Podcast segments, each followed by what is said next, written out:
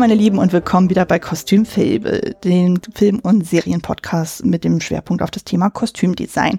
Ich bin Anne, aka die Kostümfrau und heute meine Gästin ist die liebe Britt-Marie. Hallöchen. Hallo.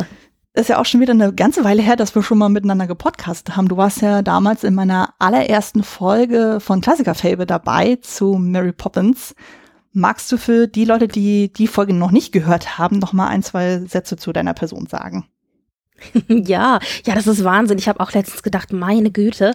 Und äh, du warst ein kleines Setzling, jetzt bist du ein großer Baum. Das ist, das ist, die Zeit rennt, ey, das ist Wahnsinn. Definitiv. Ähm, also, Britt-Marie heiße ich, äh, bin auf Twitter äh, unter Dunderklumpen80 unterwegs. Äh, da hat man mich vielleicht schon mal unter dem Namen gesehen. Und ich podcaste gerne und, naja, viel, mehr oder minder viel. Ich habe angefangen mit dem Frankfurter Kranz, einem Klatsch- und Tratsch-Podcast und ähm, mache mittlerweile aber auch noch einen Podcast zu Jane Austen und einen Podcast zu Star Trek. Ja, Star Trek ist ja nicht so mein Gefilde, aber den Jane Austen Podcast, äh, den finde ich auch sehr, sehr schön. Da höre ich immer sehr, sehr gerne rein. Auch wenn ich jetzt nicht alle Bücher von ihr gelesen habe, aber die Verfilmungen sagen mir ja durchaus was von daher. Das lohnt sich auf jeden Fall. Ja, ich glaube, da ist, da sind unsere Schnittpunkte auch am, unsere Gemeinde, also Schnittpunkte auch am größten. Ich mache den ja zusammen mit Lara und wir haben schon öfter mal gesagt, ah, wir müssen unbedingt mal ein Crossover mit dir machen, weil es gibt den ein oder anderen Aspekt in dem ein oder anderen Film, wo wir selber dann diskutiert haben und dann so sagen, wir müssten eigentlich mal Kostümfrau fragen, die weiß das bestimmt. Wenn uns dann so Dinge aufgefallen sind an Kostümen oder bestimmte Dinge, die wir dann so äh, spekuliert haben mhm. und so. Also irgendwann mal wird das vielleicht nochmal passieren. Ja, das wäre doch schön. Mal gucken, ob das irgendwann mal äh, zeitlich dann klappt. Ist ja immer ein bisschen schwierig mit Baby, denn aber irgendwann wird das schon. Läuft ja also nicht wir weg. machen hoffentlich noch ein bisschen länger Podcasts ja. und irgendwann äh, ist Baby dann hoffentlich nicht mehr ganz so Baby, vielleicht klappt es dann mal. Nee, nee, also in etwa, also zum Zeitpunkt der Aufnahme in etwa anderthalb Monaten ist aus unserem Baby schon ein Kleinkind geworden. Das geht so schnell ja. mittlerweile. Sag ich ja, Wahnsinn, oder? Ja, es ist abgefahren und äh, aber es ist immer noch schön. Also ich genieße das sehr.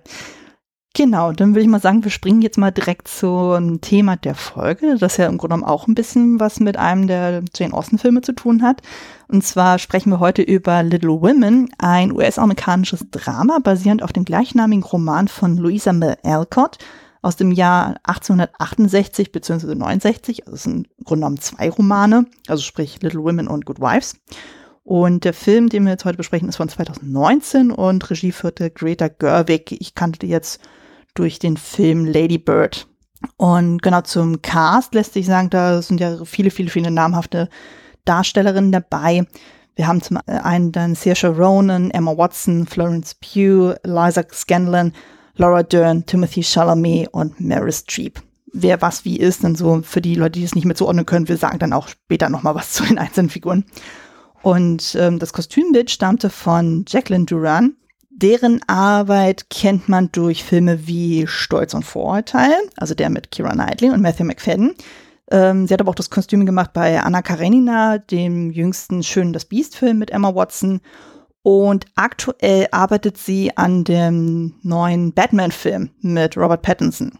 Da sind ja schon so erste Fotos geleakt worden. Also es wird spannend vom Look. Da bin ich schon mal gespannt. Und von der historischen Einordnung her der Film spielt ja etwa 1861 bis 1868, also zur Zeit des amerikanischen Bürgerkriegs, beziehungsweise die Zeit danach und kostümhistorisch sagt man so, das ist etwa die Zeitepoche des zweiten Rokokos. Dazu noch ein paar Details später. Genau, bevor wir dann in die Diskussion einsteigen, würde ich vorschlagen, du sagst noch mal kurz was zum Inhalt des Films. Für die Leute, die den äh, Film nicht mehr so ganz auf dem äh, Zettel haben. Und an dieser Stelle natürlich, wir spoilern, wie blöd. Also von daher, wenn ihr den Film noch nicht gesehen habt, guckt ihn am besten nochmal und dann kommt ihr wieder. Dann darfst du loslegen. Ja. Also Little Women erzählt die Geschichte der Familie March. Die Familie March besteht äh, aus der Mutter, Mami genannt, und den vier Schwestern äh, Josephine, genannt Joe, Amy, Mac und Beth. Und äh, dann gibt es auch noch die Haushaltshilfe Hannah, die äh, sozusagen als eine Art zweite Mutter da äh, mit äh, unterwegs ist.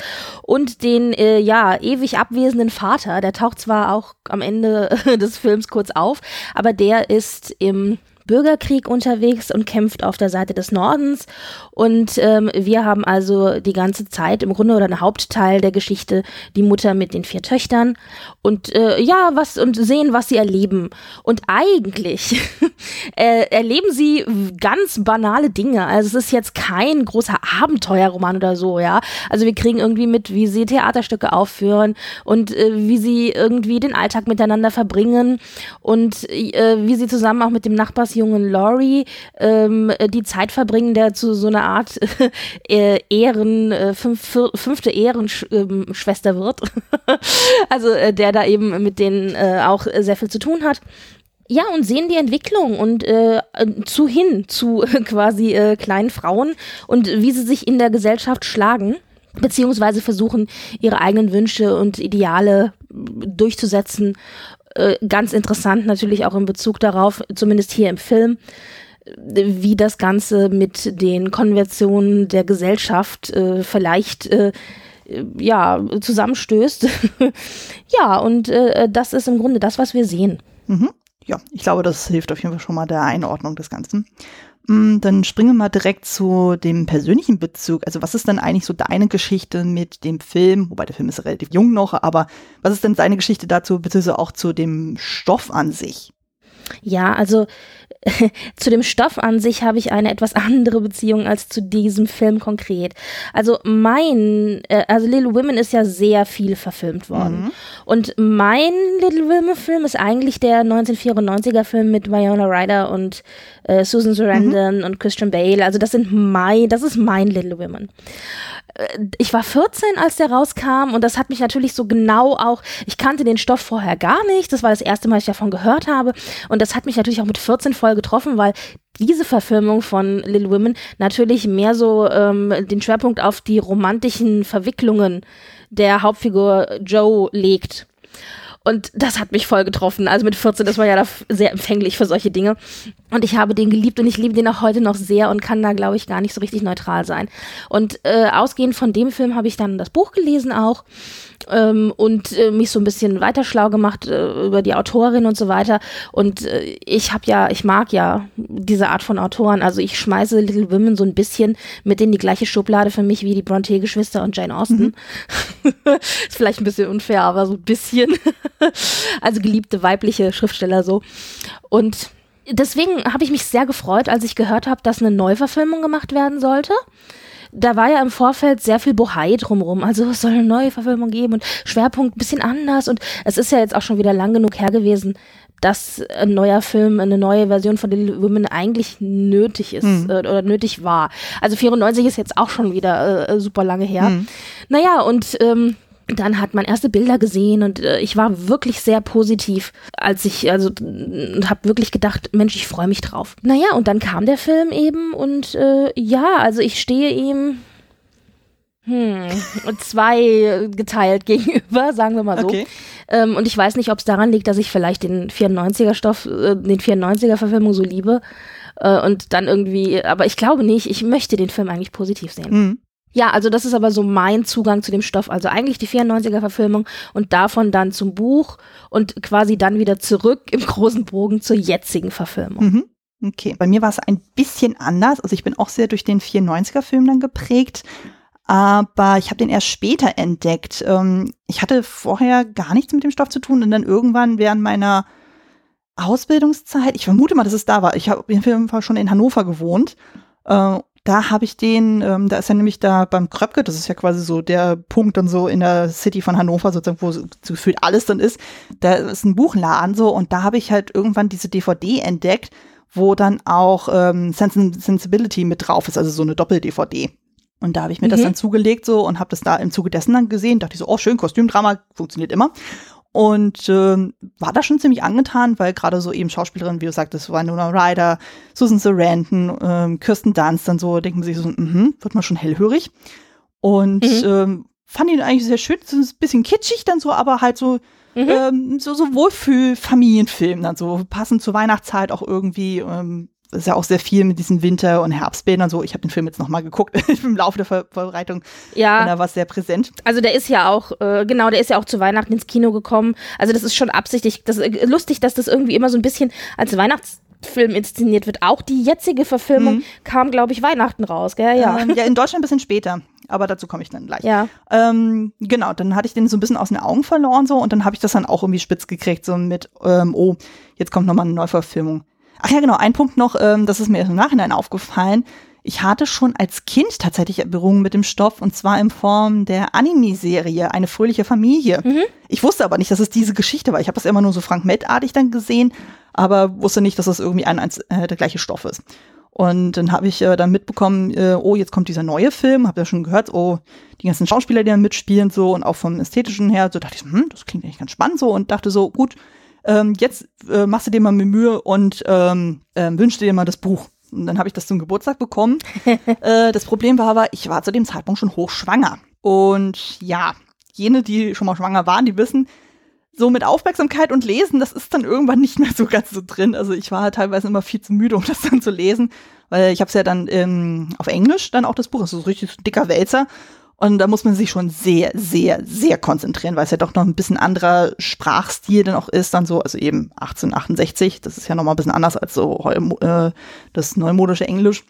Und ähm, ich bin dann auch nur bis zu dem Punkt gekommen, bis, glaube ich, Mac heiratet, also die älteste Schwester weiter habe ich es nicht mehr geschafft. Also ich hatte es dann, als dann meine kleine Maus dann auch dann geboren war und ich dann im Wochenbett war, ich dachte, okay, jetzt versuchst es da nochmal in der Zeit, wo sie schläft. Vergiss es. Wenn ein Baby auf deinem Bauch schläft, vergiss zu lesen.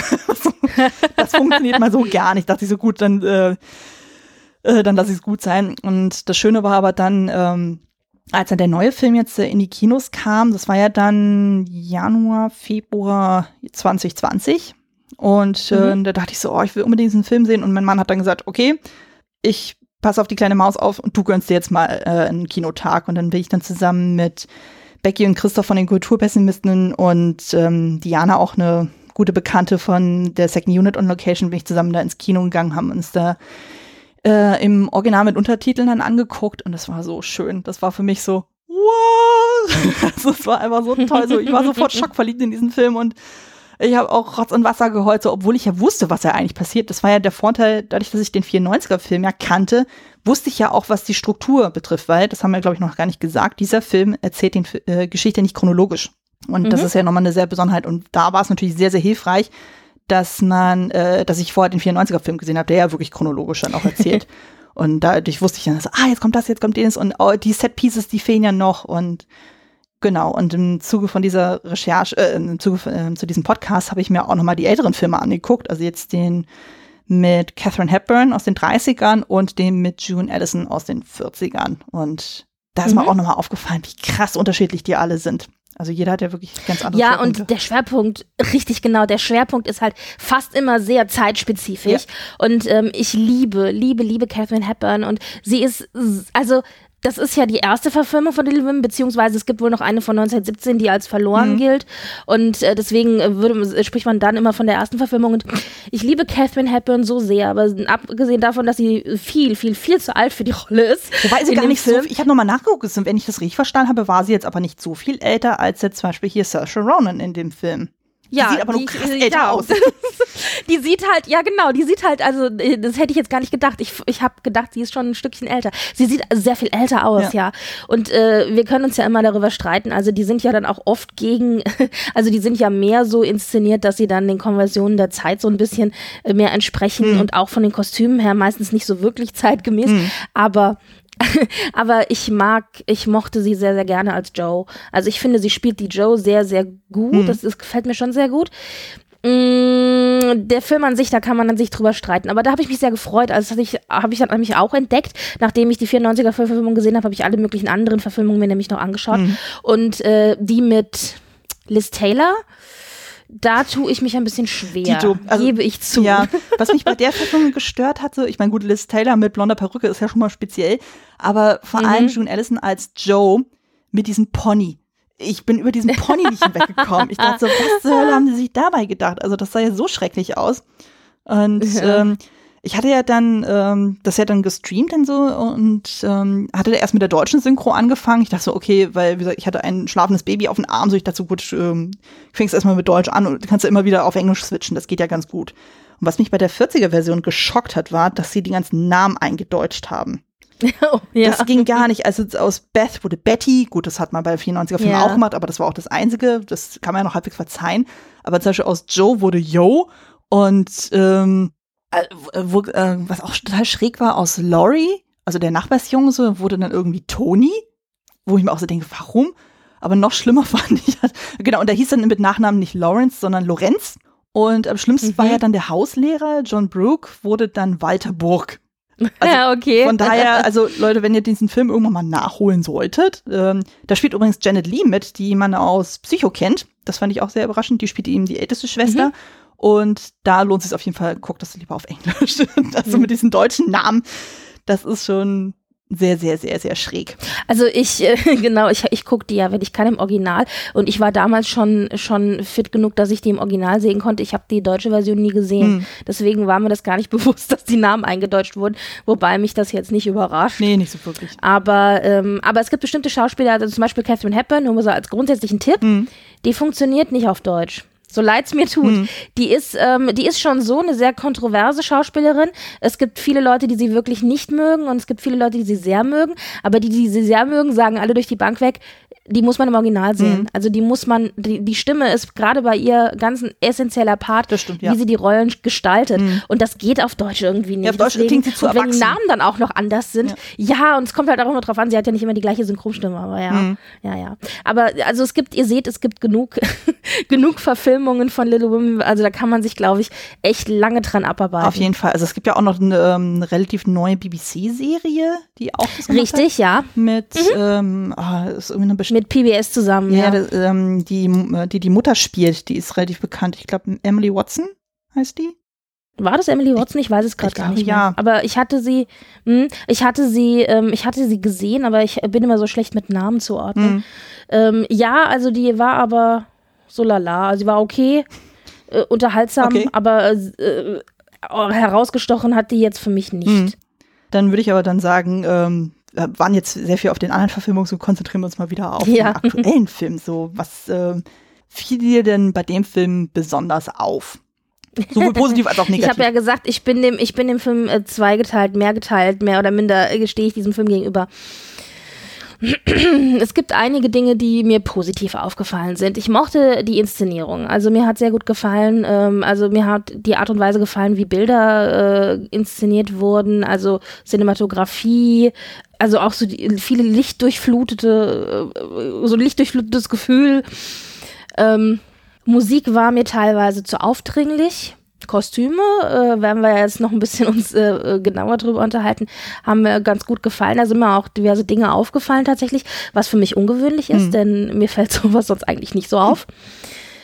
Mhm. Schauspieler, äh, ja, also haben alle eine ordentliche Leistung abgeliefert. Ich fand nicht alle gut besetzt tatsächlich. Mhm. Ähm, also zumindest nicht nach meinem Empfinden, aber das ist ja alles jetzt sehr, sehr subjektiv. Ich weiß, dass es Leute gibt, die sagen, es war großartig besetzt.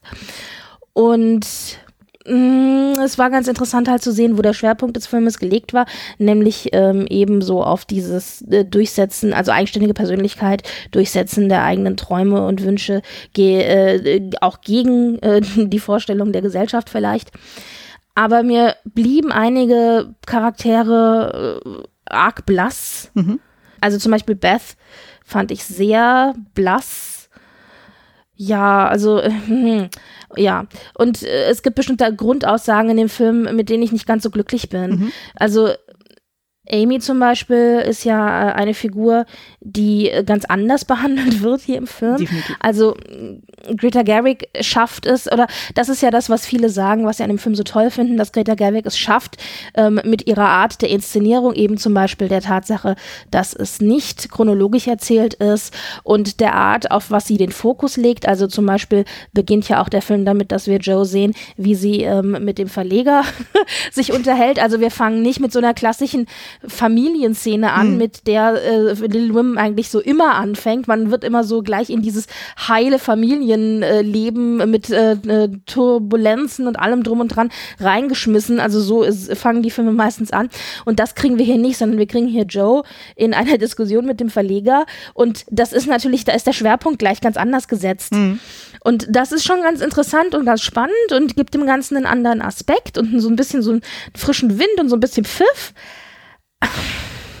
Aber ich tue mich damit schwer. Okay. Ich fand das eigentlich wirklich sehr, sehr angenehm. Also wie gesagt, ich war ja durch den 90er-Film ja dann auch geprägt und so und ich wusste ja dann so, dass es. Der ist schon sehr süßlich. Das Ja. ist schon so. Ja.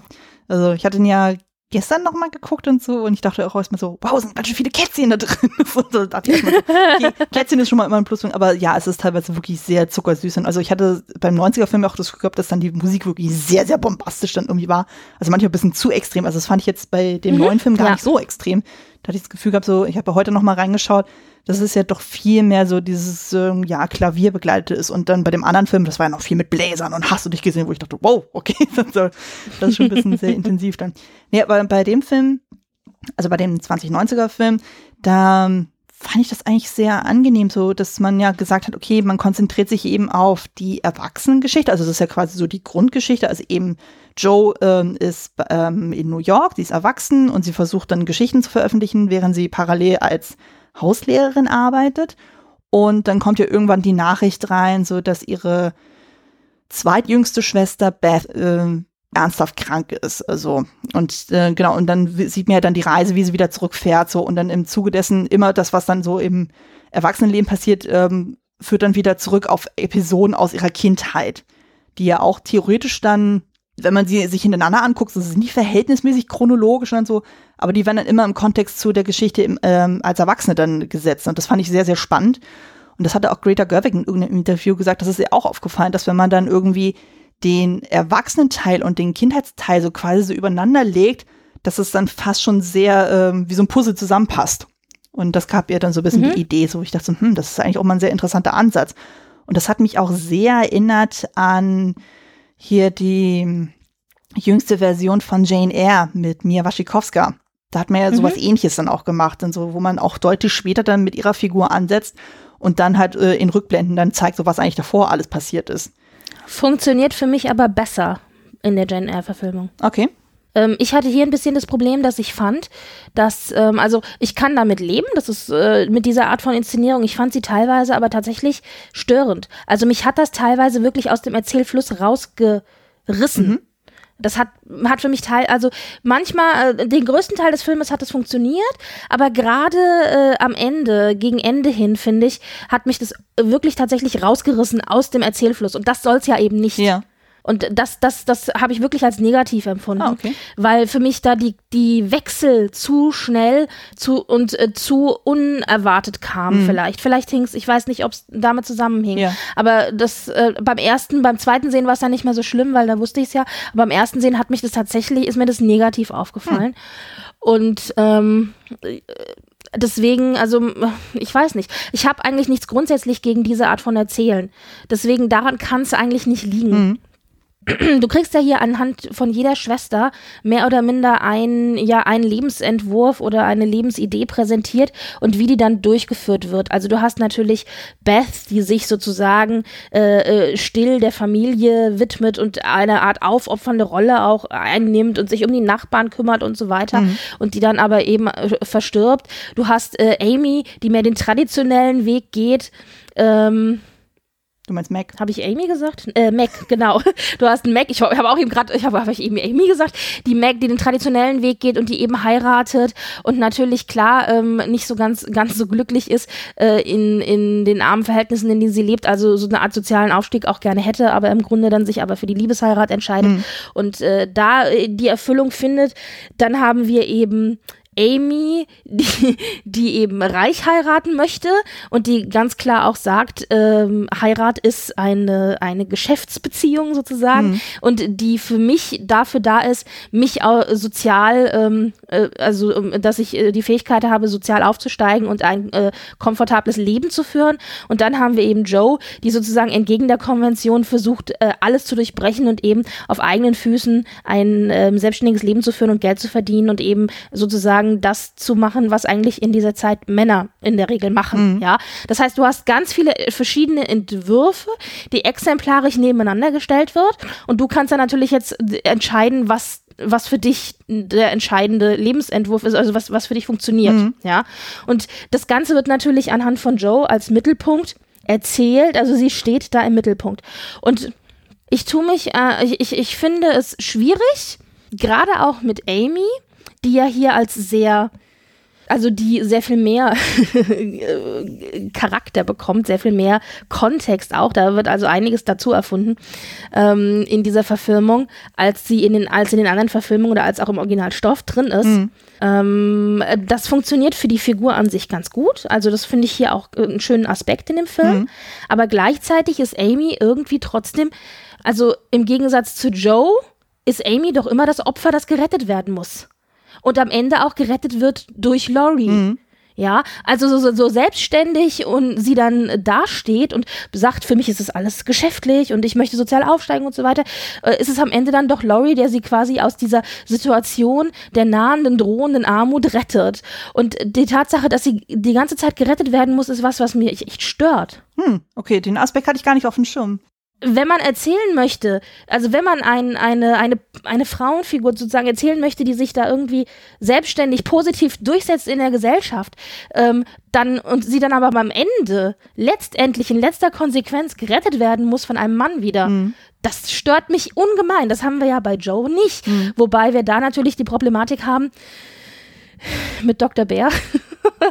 dass sie ja am Ende dann trotzdem heiratet. Aber da haben wir das wenigstens wir zumindest nicht. die, Dis glaube, das wird die Diskussion. Naja, wir haben die Diskussion mit dem, Ver doch, naja, gut, aber die Schule, die sie ja betreibt, na gut, das wissen wir nicht. Das wissen wir nur aus dem Originalstoff, das ist richtig. Ja. Also in der Verfilmung wird es nicht so ganz klar, wobei ich finde, das eigentlich schon sehr klar ist. Ich war mir aber halt nicht ich sicher, kann das wahrscheinlich nicht unabhängig lesen. Ja, ja. Bei dem finalen Bild, also wir sehen ja, also im Grunde genommen kann man ja dann sehen, ja auch von der Struktur her sozusagen, das hat ja ein bisschen so diese Klammer, wir fangen in der Redaktion an und wir hören in der Redaktion auf. Und dazwischen hatten wir ja dann immer dieses Bild äh, oder haben wir ja immer dann diese Farbwechsel dann zwischen, okay, das, was in der Erwachsenenwelt passiert, das ist ja eher in diesen kühlen Farben und alles, was in der Vergangenheit passiert, äh, ist ja eher in diesen warmen Farben. Und ich hatte das mhm. Gefühl, dann dieses finale Bild, was dann gezeigt wird von wegen, oder fast final, ähm, das ist ja quasi, das wird ja parallel geschnitten zu dem, wie dann ihr Buch dann letztendlich gedruckt wird, also zu Little Women. Ähm, sieht man ja dann quasi so eine Plansequenz dann so durch das Haus, was ja dann Joe von ihrer Tante Marge ja dann erbt. Und das halt zeigt, okay, sie hat tatsächlich das Ganze als Schule umgesetzt. Ich weiß aber nicht, ob das tatsächlich das reale Ende ist ihrer Lebensgeschichte oder ob das äh, Teil des ähm, Buchendes ist. Weil sie hat ja dann, davor haben wir ja gesehen, ja gibt es ja diese Diskussion mit dem Verleger, der ja dann explizit sagt, so ja, also im Grunde erzählt sie ihm ja ihre Geschichte, wenn auch äh, ein bisschen abgewandelt. Und er will ja partout, dass ihre Hauptfigur am Ende heiratet. Also wird das ja genau. so aufgezogen. Das, das fand ich so großartig, ja. dann so diesen Schnitt. Das war, das genau, das rettet diese Szene noch. Also, weil er ja sagt auch, also äh, Frauen können nicht unverheiratet bleiben. Entweder sie heiraten oder sie sterben. Ja, genau. Ein anderes Ende gibt es nicht. Und ich fand, das, das war so großartig. Und das funktioniert halt, dass das, also, dass wir diese Szene haben, rettet so vieles, äh, stellt auch so viele Perspektiven her. Es ist so super. Ja. Ne, wie gesagt, und dann sieht man halt eben bei der Plansequenz, und da sind ja irgendwie alle vereint, und, ähm, äh, ihre Schwestern sind da, ihre Eltern sind da, dann eben der besagte Professor Bär ist dann auch da. Aber es wird nicht gesagt, ob, ähm, also ich könnte mir halt vorstellen, dass das Teil von diesem Kitsch-Ende ist. Dass das gar nicht ah, okay, nee, so habe ich das tatsächlich nicht verstanden. Ja, also, wie gesagt, es wird offen gelassen. Das finde ich eigentlich auch ganz schön, also, weil es wirkt ja ein bisschen zu idyllisch dann so, wie das so inszeniert ist und so, wie sie da völlig entspannt herumtigert und dann haben sie ja diesen Kuchen, dann gehen sie zu der Mama und dann sind alle rum, die herum, wie so ein, bei so einem Familienporträt, wo ich dachte so, oh, das klingt sehr nach einem Buchende, so wie der Verleger sich das äh, äh, erhofft dann. Also, man weiß es nicht, aber das finde ich auch gut, dass das so offen gelassen wird. Mhm, also, mhm, okay. je nachdem, welches Ende man sich wünscht, dann so. Ich meine, das ist ja so ein bisschen wie bei dem, ah, hier bei diesem ähm, 2005er äh, Film hier mit Stolz und Vorurteil, wo es ja auch irgendwie diese zwei Enden gibt. es gibt ja immer dieses amerikanische Ende und es gibt ja dann das richtige Ende. Und wo ja auch das amerikanische Ende, das war nur Zusatzmaterial, das zählt. Ja, nicht. ja, genau. aber wo, das zählt nicht, das ist nicht kennen. Das ist nicht kennen, genau. Aber das ist ja trotzdem so dieses, ähm, das hat mich so ein bisschen daran erinnert, so quasi so dieses Kitsch-Ende. Weißt du, wie ich es meine? Hm. Also, ja, ja, ja. Also. Ja, ja, aber ich finde es ganz spannend, weil das habe ich tatsächlich so nicht gesehen, was bei mir aber ganz deutlich damit zusammenhängt, dass ich das Buch gelesen habe und weiß, wie das Buch ausgeht. Deswegen äh, habe ich das überhaupt gar nicht in Frage gestellt. Ähm, aber klar, wenn man das nicht kennt, dann äh, kann das natürlich so gelesen werden. Ja, also ich fand es halt auch schön, dass dann eben das Ende so inszeniert wurde, weil ähm, so wie ich das ja verstanden habe, so bei dem Buch, Louisa Mer äh, Mercott, die, also die Autorin von Little Women, ähm, die wurde ja auch, auch, so ein bisschen, wie im Film ja auch dargestellt, so ein bisschen dazu gedrängt und so, dass äh, ihre Figur Joe auf jeden Fall heiratet am Ende. Und dann hat sie ja, es wurde ja dann, glaube ich, ähm, auch in zwei Teilen ja auch veröffentlicht, das Buch. Und es äh, lief ja alles irgendwie so darauf, dass alle irgendwie da, da hingefiebert haben, so von wegen, oh, Joe muss unbedingt Laurie heiraten. Das war aber nie ihre Intention. Und davon hat sie ja dann so diese sehr väterliche, ältere äh, Professor Bär-Figur da noch reingeschmuggelt und so und äh, ja, ja. wo ich auch erstmal alle dachten, hä, was, wie, wo? Und dann, aber, und wie ich es auch im Nachhinein gehört habe, so war sie auch nicht glücklich mit, ähm, also das war quasi so ein bisschen so der Stinkefinger Richtung Leser, von wegen so, ja, pff, ihr wolltet doch, dass ihr heiratet, also beschwert euch nicht. Und ähm, dass das ja quasi hier so ein bisschen in dem Film mit aufgearbeitet wird. Also du hast ja sehr viel diese Metaebene also wo dann auch viel. Das funktioniert hier aber nicht, weil hier äh, Professor Bär ein sexy Frenchman ist ja. und äh, ein sexy Franzose und eben nicht der ältliche, väterliche Mentor, Freund, äh, wie wir ihn im Original haben, übrigens auch deutscher Professor. Mhm. Und das ist übrigens was, worüber ich mich auch immer, immer, immer bei den Jane Austen-Adaptionen äh, beschwere. Warum muss man sowas ändern? Ich verstehe das nicht. Das bringt der Geschichte überhaupt gar hm. nichts. Mhm. Also, wenn man Dinge ändert, die der Geschichte einfach nichts bringen. Wenn es jetzt irgendwie der Geschichte oder dem Charakter oder irgendwas äh, bringen würde, eine Veränderung, ein anderes Licht drauf werfen, was auch immer. Aber warum haben wir hier einen jungen Franzosen? Das ist ein Deutscher, warum kann es nicht ein deutscher Professor bleiben? Ich verstehe es nicht. Ja, das stimmt, das ist ein bisschen verwirrend, dass er dann auch noch einen deutschen so Namen hat. regt mich grundsätzlich auf. Ja, aber dann auch noch mit diesem französischen Akzent. Ja. Und ich so, oh, so da kriege ich die Krise Krise. Es gab so ein paar andere Sachen auch noch in dieser Verfilmung, die nicht notwendig gewesen wären zu ändern. Also das sind immer nur so, warum macht man das? Ich verstehe es nicht. Hm. Ich habe mich daran ja. nicht so gestellt. Ich fand es eigentlich ganz drollig. Also irgendwie hatte er so seinen Charme, dann so dieses so, ja, fand er auch so diese Diskussion so niedlich, dann, wo er dann ihre, ähm, also Joes ähm, Kurzgeschichten kritisiert und ja. äh, sie dann auch sich irgendwie echauffiert, so von wegen so, ja, du hast auch gar keine Ahnung, so, wovon du da sprichst. Und so, er so, nö, warum? Ich bin auch kein Schriftsteller und so. Und so, ja, Shakespeare hat auch für die Massen geschrieben und so. Und äh, ähm, irgendwie, was sagt sie nochmal, irgendwie so Richtung so, ja, ich werde nie ein Shakespeare sein. Und er dann so, ja, nee, musst du auch nicht. Wir hatten ja schon einen. Also, das fand ich dann irgendwie. irgendwie ja, aber auch so, auch so, man wird sich an meinen Namen erinnern und nicht an deinen. Und die so, das weiß ich. Weißt du, so ganz so, so nonchalant, so, okay. Ähm, es gab tatsächlich, was mir tatsächlich aufgefallen ist, während ich den Film geschaut habe, die Dinge, die nicht vorkamen. Mhm. Also es gibt zwei ganz, also das sind, es ist zum Beispiel eine Stelle gewesen, wo mir ganz markant aufgefallen ist, was er nicht, was nicht gesagt wurde.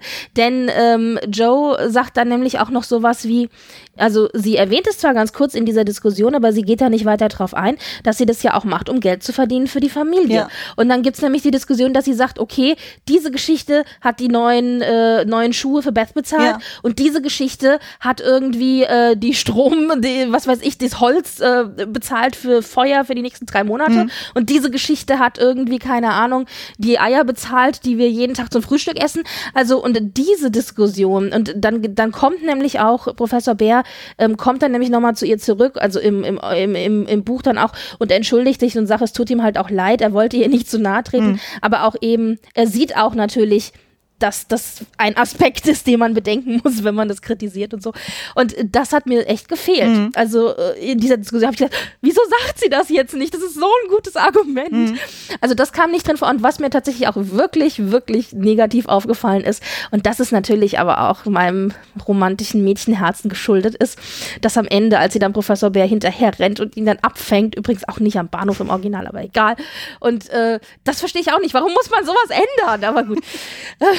also als sie ihn dann abfängt und äh, dann sagt er, ich kann dir nichts bieten, meine Hände sind Ja, leer. Und dann heißt es im Original, dann heißt es im Original, jetzt sind sie nicht mehr leer und dann gibt sie ihm aber ihre Hand. Das heißt, dass ihre Hand in seiner Hand liegt. Das ist so stark, ist natürlich extrem kitschig, aber es ist so ein starkes Symbol.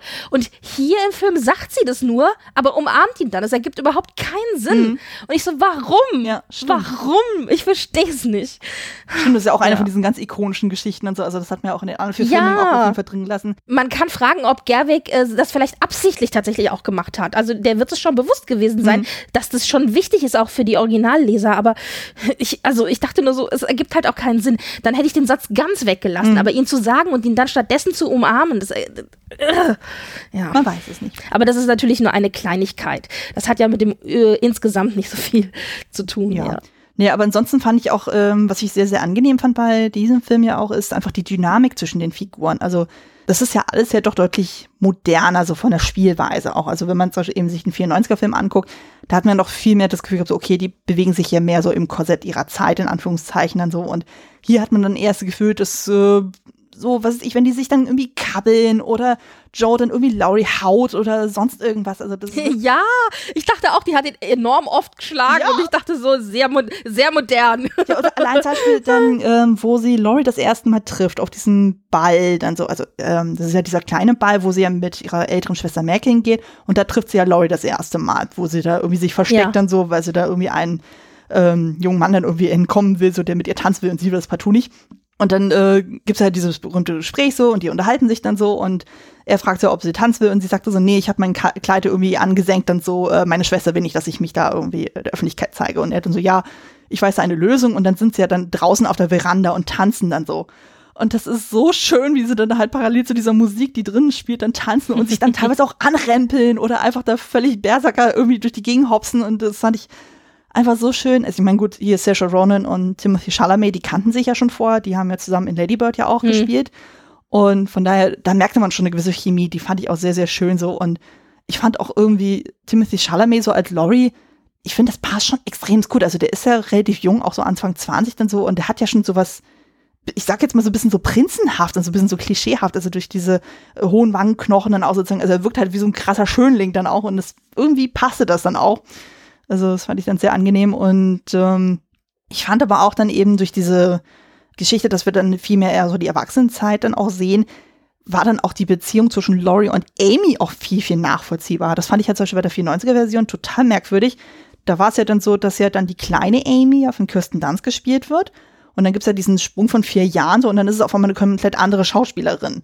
Und dadurch wirkte dann diese Beziehung, die sich zwischen ihr und Laurie dann so entwickelt, wirkte irgendwie so, weiß ich nicht, irgendwie total unterkühlt. Also da merkte man die Chemie irgendwie nicht so richtig. Und das fand ich ja jetzt bei diesem Film deutlich besser zwischen Timothy Chalamet und Florence Pugh.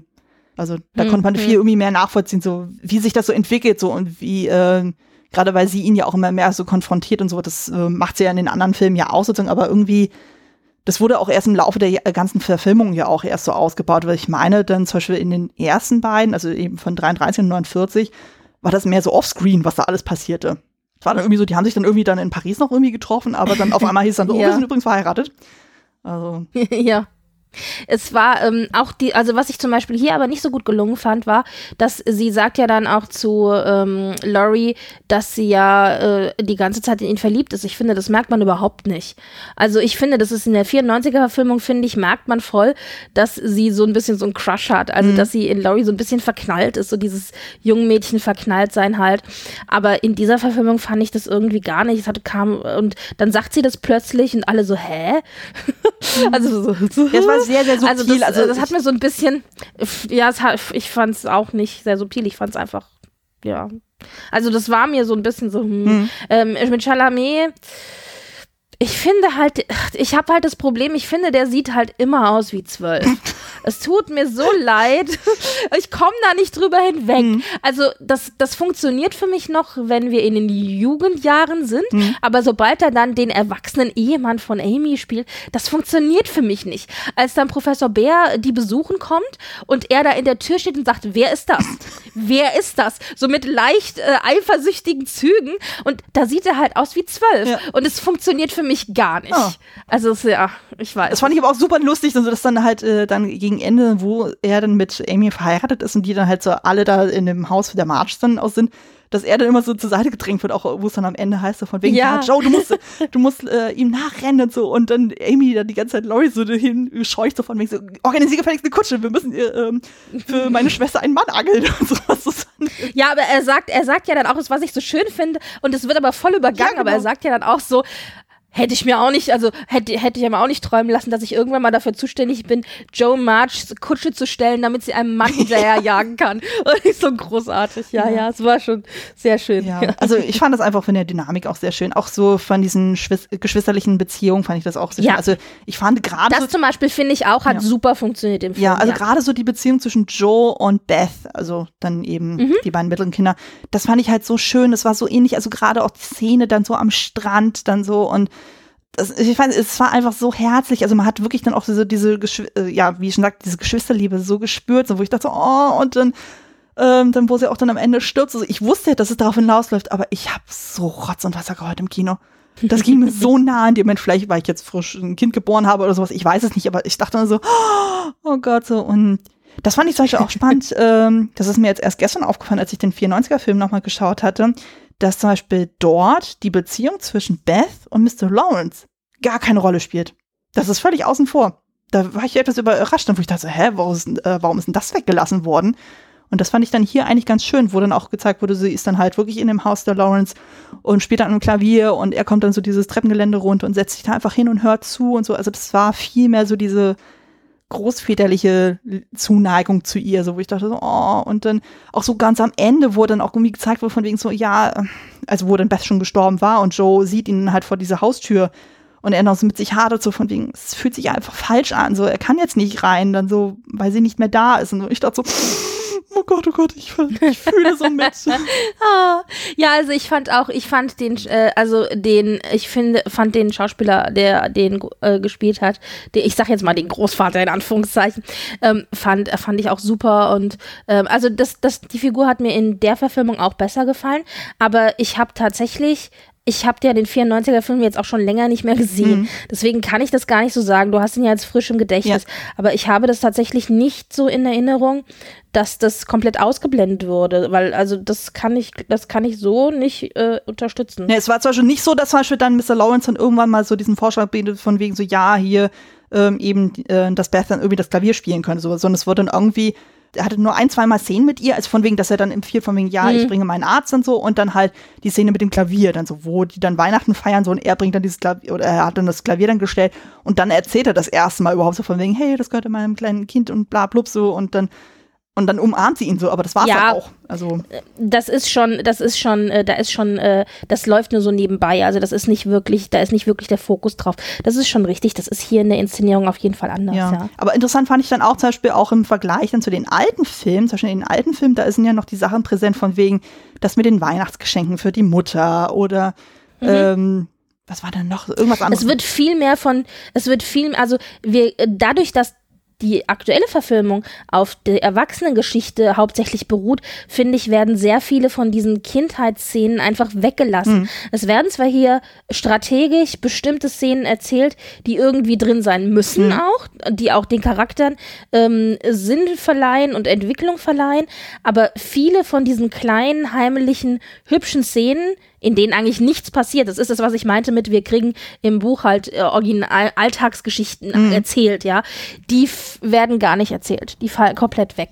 Aber das finde ich jetzt nicht so schlimm. Also das ist halt auch, ähm, äh, ist halt gezielt rausgesucht, was genommen ja, wurde. Was also es fiel mir jetzt auch nur im kon direkten Kontrast dann auch auf. Zum Beispiel die Szene mit, ähm, wo dann ähm, Amy dann Joes Stück verbrennt. Äh, oder das mit dem, äh, mit dem Eis dann so, also wo sie dann ins, äh, in dem Eis. Äh, Ja, aber das muss, genau, aber das muss ja rein, weil das ergibt, das, das erklärt halt die Entwicklung der Charaktere und auch die ähm, Beziehung untereinander. Also Ja. diese Szene kannst du halt nicht weglassen. Das meinte ich mit, das muss rein. Ja, wie gesagt, das war zum Beispiel Ja. in den ganz alten Filmen überhaupt nicht drin. Da war ich total entsetzt, wo ich dachte, warum si- sind diese Szenen nicht drin? Gut, vielleicht war es damals technisch nicht möglich, aber da habe ich dann doch gemerkt, so, okay, das ist wirklich so eine essentielle Szene, weil ähm, das fand ich zwar schon interessant bei den ähm, alten Filmen.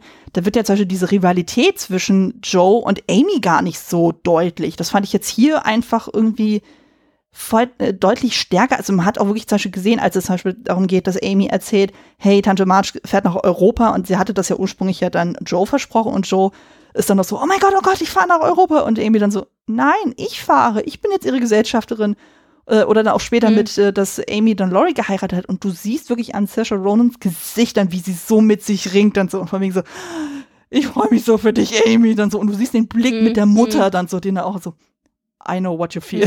so, und das ist so, oh ja, also das fand ich deutlich stärker. Und ich fand auch äh, bei Florence Pugh dann auch so niedlich dann, wo sie ja äh, wo Mac und Joe dann ins Theater dann gehen so und Amy darf nicht mit. Und die hat dann irgendwie dieses kleine Feenkostümchen dann irgendwie an und sie so, oh Mann, ich darf nicht mit und bäh, so. Und dann äh, blökt sie dann rum, so wegen so, das wird dir doch leid tun, Joe March und so. Und dann blafft sie dann Beth dann an, so von wegen so, guck mich nicht so an, so. Und hält dann so die Hand dann so vor ihr so und rennt dann Wut im Brand weg. Und da war ich mir auch erst nicht sicher. Ich dachte, naja, Florence Pugh, die ist ja auch irgendwie Anfang 20 dann so, ob das so funktioniert dann, dass sie so die ganz kleine äh, äh, Amy spielt und dann die Erwachsene, aber irgendwie haben sie es tatsächlich vom Stil her so hingekriegt, dass man das eher abkauft. Mhm. Also, war ich überrascht. Ja, das, das hat, fand ich auch, also, dass es ganz gut funktioniert ja. hat, ja. Gerade mal geguckt, also die ist 23 zu dem Zeitpunkt des Drehs gewesen und im Buch ist sie äh, zwölf, als das Ganze losgeht. Zwölf, ja, genau. ja. Gut, also für zwölf hab, hätte ich sie jetzt auch nicht gehalten, aber ähm, sie spielt halt so dieses mh, mm, unreife, äh, kindliche doch sehr gut. Aber das klappt natürlich auch deswegen, weil Amy eine Figur ist, die eben nicht nett und süß und Mädchen ist, mhm. sondern die ist halt einfach total verzogenes Nesthäkchen und super egoistisch. Mhm. Und, ähm, und das ist, und das ist sie auch, und deswegen funktioniert das. Ja. Und ich finde, in der 94er-Filmung zum Beispiel finde ich sie noch viel, viel, viel verzogener. Oh ja. Noch viel, viel, also da ist sie wirklich, während, also das finde ich aber auch interessant, also während du in der 94er-Verfilmung mehr so den Schwerpunkt, was Amy angeht, auf diesem verzogenen, auf der verzogenen Göre hast, ja, die wirklich alles immer kriegt, weil sie halt das typische Nesthäkchen ist, mhm. finde ich, hast du hier den Schwerpunkt eher auf dem Egoismus. Und ich finde auch, ich finde auch nicht, dass Amy eine sympathische Figur ist. Also sie kriegt dann noch ein bisschen andere Züge später, wenn sie ja auch anders inszeniert wird, von wegen, ja, ich sehe Ehe als bla und überhaupt, und dann entscheidet sie sich doch für die Liebesehe und was nicht alles. Mhm. Aber ähm, sie ist für mich keine sympathische Figur. Nee, aber sie ist halt auch nicht so eine krasse Antagonistin, wie das in den vorherigen Filmen dann der Fall war. Also ich hatte das Gefühl, ja, jetzt ja. in dieser Verfilmung, so Florence Pugh schafft das dann irgendwie, dass man schon nachvollziehen kann, warum sie so tickt, wie sie tickt und so. Aber ja, ich gebe dir recht. Also sie ist dann von den ganzen Schwestern ist sie jetzt nicht unbedingt diejenige, wo man als erstes dann sagt so, yay, sie ist meine Favoritin. Aber hm. Ich, ich finde halt immer schwierig, wenn Sachen dazu erfunden werden und die nicht quasi in dieses Universum reinpassen mhm. oder in die Entwicklung der Figuren. Ähm, hier bei hier mit der Amy finde ich funktioniert das ganz gut. Ja. Aber es ist natürlich wirklich alles dazu erfunden. Das ist nicht im Originalstoff hm. meines Erachtens nach so angelegt. Ja. Ähm, aber da können wir ja, da kann man ja, glaube ich, echt lange drüber diskutieren, ob das so ist oder nicht. Aber hier, das geht zum Beispiel. Ja. Das äh, funktioniert mit anderen Figuren, wie zum Beispiel mit Professor Bär, für mich nicht. Hm. Ähm, aber wo dazu erfinden, da war ich mir zum Beispiel auch nicht sicher. Wie ist das denn zum Beispiel bei Mac? Bei Mac ist es ja so, wir sehen ja dann im Gegensatz zu den anderen Verfilmungen wesentlich mehr von ihrem Alltag als Erwachsene und wie sie ja viel mehr hm. mit Geld dann irgendwie hadert so und wo ja dann diese Episode ist, wo sie ja diesen Stoff dann irgendwie kauft. Ist das im mhm. Buch? Das habe ich mich auch gefragt. Ich habe aber leider nicht mehr nachgeschaut. Okay, du weißt es spontan auch nicht, weil das, das war jetzt wirklich so eine Episode, wo ich so dachte, huch, wo kommt das jetzt auf einmal her? Also, also ich glaube, im Buch wird es auf jeden Fall, äh, wird auf jeden Fall darüber gesprochen, dass sie keine Geld haben. Also dass sie, dass sie da einen etwas schwereren Alltag hat. Mhm. Also ich glaube, da, da meine ich mich dran zu erinnern. Aber ob jetzt diese Stoffgeschichte drin war, das weiß ich leider nicht mehr. Mhm. Ähm, ich finde, Mac kommt mir hier auch irgendwie in der Verfilmung ein bisschen zu kurz. Mhm. Also die ist irgendwie so, vielleicht hängt es auch damit zusammen, dass sie halt so diesen klassischen erwarteten Weg geht, den man halt in dieser Zeit als Frau geht. Mhm. Sie äh, heiratet äh, verhältnismäßig jung auch eigentlich eigentlich. Und ähm, gut, ich meine, sie heiratet jetzt dummerweise arm. Hm. Das ist natürlich dann, also das heißt, sie kommt da auch aus ihrem, aus ihrem, aus ihrer Bubble irgendwie nicht raus, ja. ja. Und das ist halt, das ist halt noch ein Aspekt, der da ein bisschen behandelt wird, dass sie eben eigentlich schon das Bedürfnis hat, äh, sozial aufzusteigen und irgendwie nicht immer jeden Penny umdrehen zu müssen, sagt sie auch selber, dass sie halt das hasst, arm zu sein. Und äh, aber das ist das Einzige, was kurz thematisiert wird. Was ich zum Beispiel, was nur kurz erwähnt wird, aber das ist ein Aspekt, den ich damals auch ganz spannend fand, als ich diesen Stoff das erste Mal mir angeschaut habe, der hier aber irgendwie so völlig unter den Tisch fällt, ist dass Joe ja eigentlich überhaupt nicht glücklich darüber ist, dass Mac heiratet. Mhm. Also man kriegt ein bisschen mit, dass sie so ein bisschen gegen die Beziehung ähm, äh, versucht zu arbeiten. Also wenn sie zum Beispiel vom Theater nach Hause gehen mhm. und dann bietet, bietet doch, ähm, äh, äh, na, wie heißt Brooke. er? Hier, unser, unser Hauslehrer Brooke, genau, ihr den Arm an und sie hakt sich so unter und dann äh, stürmt sie nach vorne und hakt sich quasi bei ihr unter und zieht sie von seinem Arm weg, mhm. ja, und solche Dinge. Aber, und auch bei der Hochzeit dann sagt sie, ja, du kannst noch gehen. Mhm. Und die so, nee, ich will aber nicht gehen.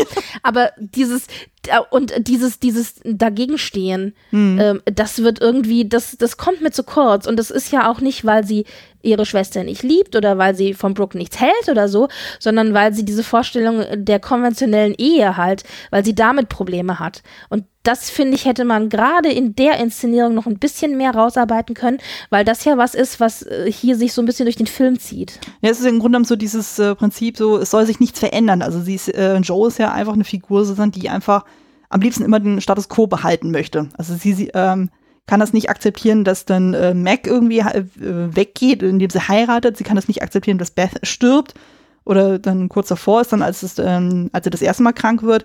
Also äh, die hat ja ähm, extrem Angst vor Veränderung. Das merkt man schon, finde ich. Ja, auf der persönlichen Ebene, genau ja. richtig. Aber gerade mit der Diskussion über Konventionen der Zeit versus äh, persönliche Entwicklung hätte man das hier noch so schön mit reinnehmen können. Aber das ist irgendwie so verschenkt worden. Ja, aber ich denke mal, so den einen oder anderen Aspekt, den kann man ja durchaus auch im Bereich der Kostüme dann auch nochmal diskutieren. Da würde ich nämlich sagen, wir leiten da mal langsam ja. in den Teil dann über. Ich glaube, da können wir nochmal auf einige Figuren dann nochmal genauer eingehen.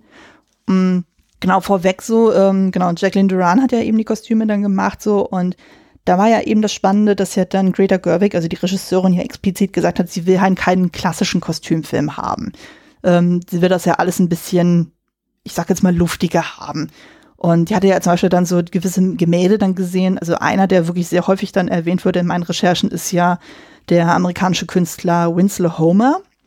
Und da hat sie immer so diverse Bilder dann von ihm dann gesehen und da hat sie immer so ihre Geschichte drin verwurzelt gesehen, wo sie sagte, ja, das sind mein, äh, meine kleinen Frauen dann so. Das sind einfach so Gemälde, also zum Beispiel, der dann ein Bild äh, hervorgehoben, das nennt sich Eaglehead Manchester, Massachusetts von 1870, wo da einfach drei Frauen sind, die anscheinend gerade gebadet haben und ihre Klamotten ausringen. Und das war für sie einfach so ein prägnantes Bild, wo sie gesagt hat, so ja, da sieht sie ihre Geschichte drin. Also sie möchten einfach so eine Natürlichkeit damit reinbringen, dass sie, äh, sie meinte auch sozusagen, sie möchte, dass die Mädchen dann auch so in den Kostümen sich wohlfühlen, dass sie so da drin leben so und agieren und spielen und so. Und ich finde, das kommt schon so gut rüber und das fand ich auch in der Farbgestaltung auch so schön. Das ist dann auch schon ein schöner Hint dann so dem Buch. Ähm, ich weiß nicht, ob du dich dran erinnerst, so ziemlich am Anfang der Geschichte kriegen doch die Mädchen von ihrer Mutter eine Bibel geschenkt, jeweils. Mhm. Und wenn man das sich nochmal genauer durchliest, ist es so, dass jede Bibel eine andere Farbe hat. Und genau diese Farben sind quasi die Grundfarben, die die Mädchen hier haben. Das fand ich mhm. super spannend. Also zum Beispiel dann eben äh, Joe hat äh, rot, Mac hat grün, Amy hat blau und ähm, Beth hat so einen rosa Ton. Ich glaube, das ist aber in der 94er-Verfilmung auch so. Aber da nicht aber so krass. Ja, ich ja. habe das äh, gestern noch mal drauf geachtet. So, das ist äh, mhm. bei Joe fällt das mehr auf, so mit dem Rot so, aber die anderen Farben waren nicht so deutlich mhm. dann so hervorgehoben. Also ich finde, hier ist es, fällt das noch mal ein bisschen krasser dann auf. Und das fand ich dann auch so schön, dass da immer geguckt wird, okay, jedes Mädchen hat ja dann irgendwie so ihre eigene Grundfarbe dann so, aber es muss dann immer geguckt werden, so dass es trotzdem in sich harmonisch wirkt. Also dann sieht man ja zum Beispiel dann bei dem Strandbild, wo man auch sieht, mhm. okay, das, äh, jeder hat so, hat so ihre Farbe, aber wenn man die halt zusammen hinstellt, dann sieht man so, okay, das ist eine Einheit, das funktioniert, das harmoniert super und das funktioniert dann wunderbar. Und man sieht ja auch dann allein schon durch die Farben ja auch schon diese Zugehörigkeiten. Also zum Beispiel, wenn man sich Mac und Amy anguckt, das sind ja dann gefühlt eher die traditionelleren Frauen, und die haben ja eher diese kühlen Farben, also eben das Grün und Blau. Und dann hast du dann Joe und Beth und so, die haben ja dann eher die unkonventionellen Ansichten, auch so was Kleidung betrifft so. Und das dann mit Rot und Rosa, das ist ja auch relativ artverwandt, das sind ja sehr warme Farben. Und das fand ich zum Beispiel auch mhm. super, super spannend. Mhm. Wollen wir das dann bei den Mädchen so machen, dass wir dann von der Ältesten zur Jüngsten dann gehen? Ja, können wir machen. Wunderbar.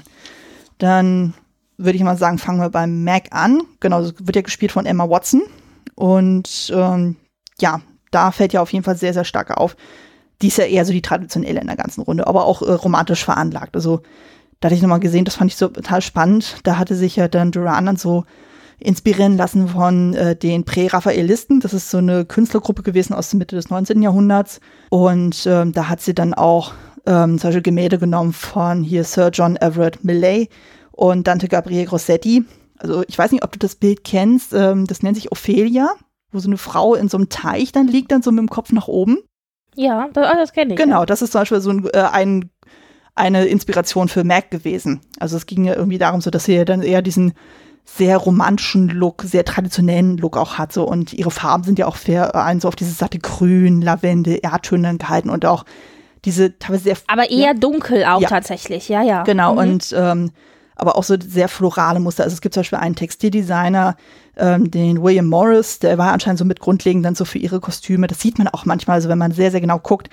Das ist ja teilweise bei diesem Color Grading so ein bisschen schwierig gewesen, weil das ja teilweise dann doch sehr die Farben so ein bisschen verwäscht und so, aber so von der Grundessenz sieht man das schon ab und zu mal. Aber man muss dann teilweise wirklich sehr, sehr genau hingucken. Aber das sind dann so diese kleinen Mini-Details, wo ich mir denke, oh, schön. Da freut mhm, man sich dann mhm. auch. Und ähm, genau, da zum Beispiel beim Altersunterschied, ähm, Emma Watson war zu dem Zeitpunkt 29. Und ich finde aber, sie wirkt trotzdem immer ewig jung. Also irgendwie hat die sowas, wo ich mir denke, ja, der kaufe ich auch ab, dass sie dann eine 16-Jährige spielen kann oder eine 21-Jährige. Also das funktioniert dann auch. Also.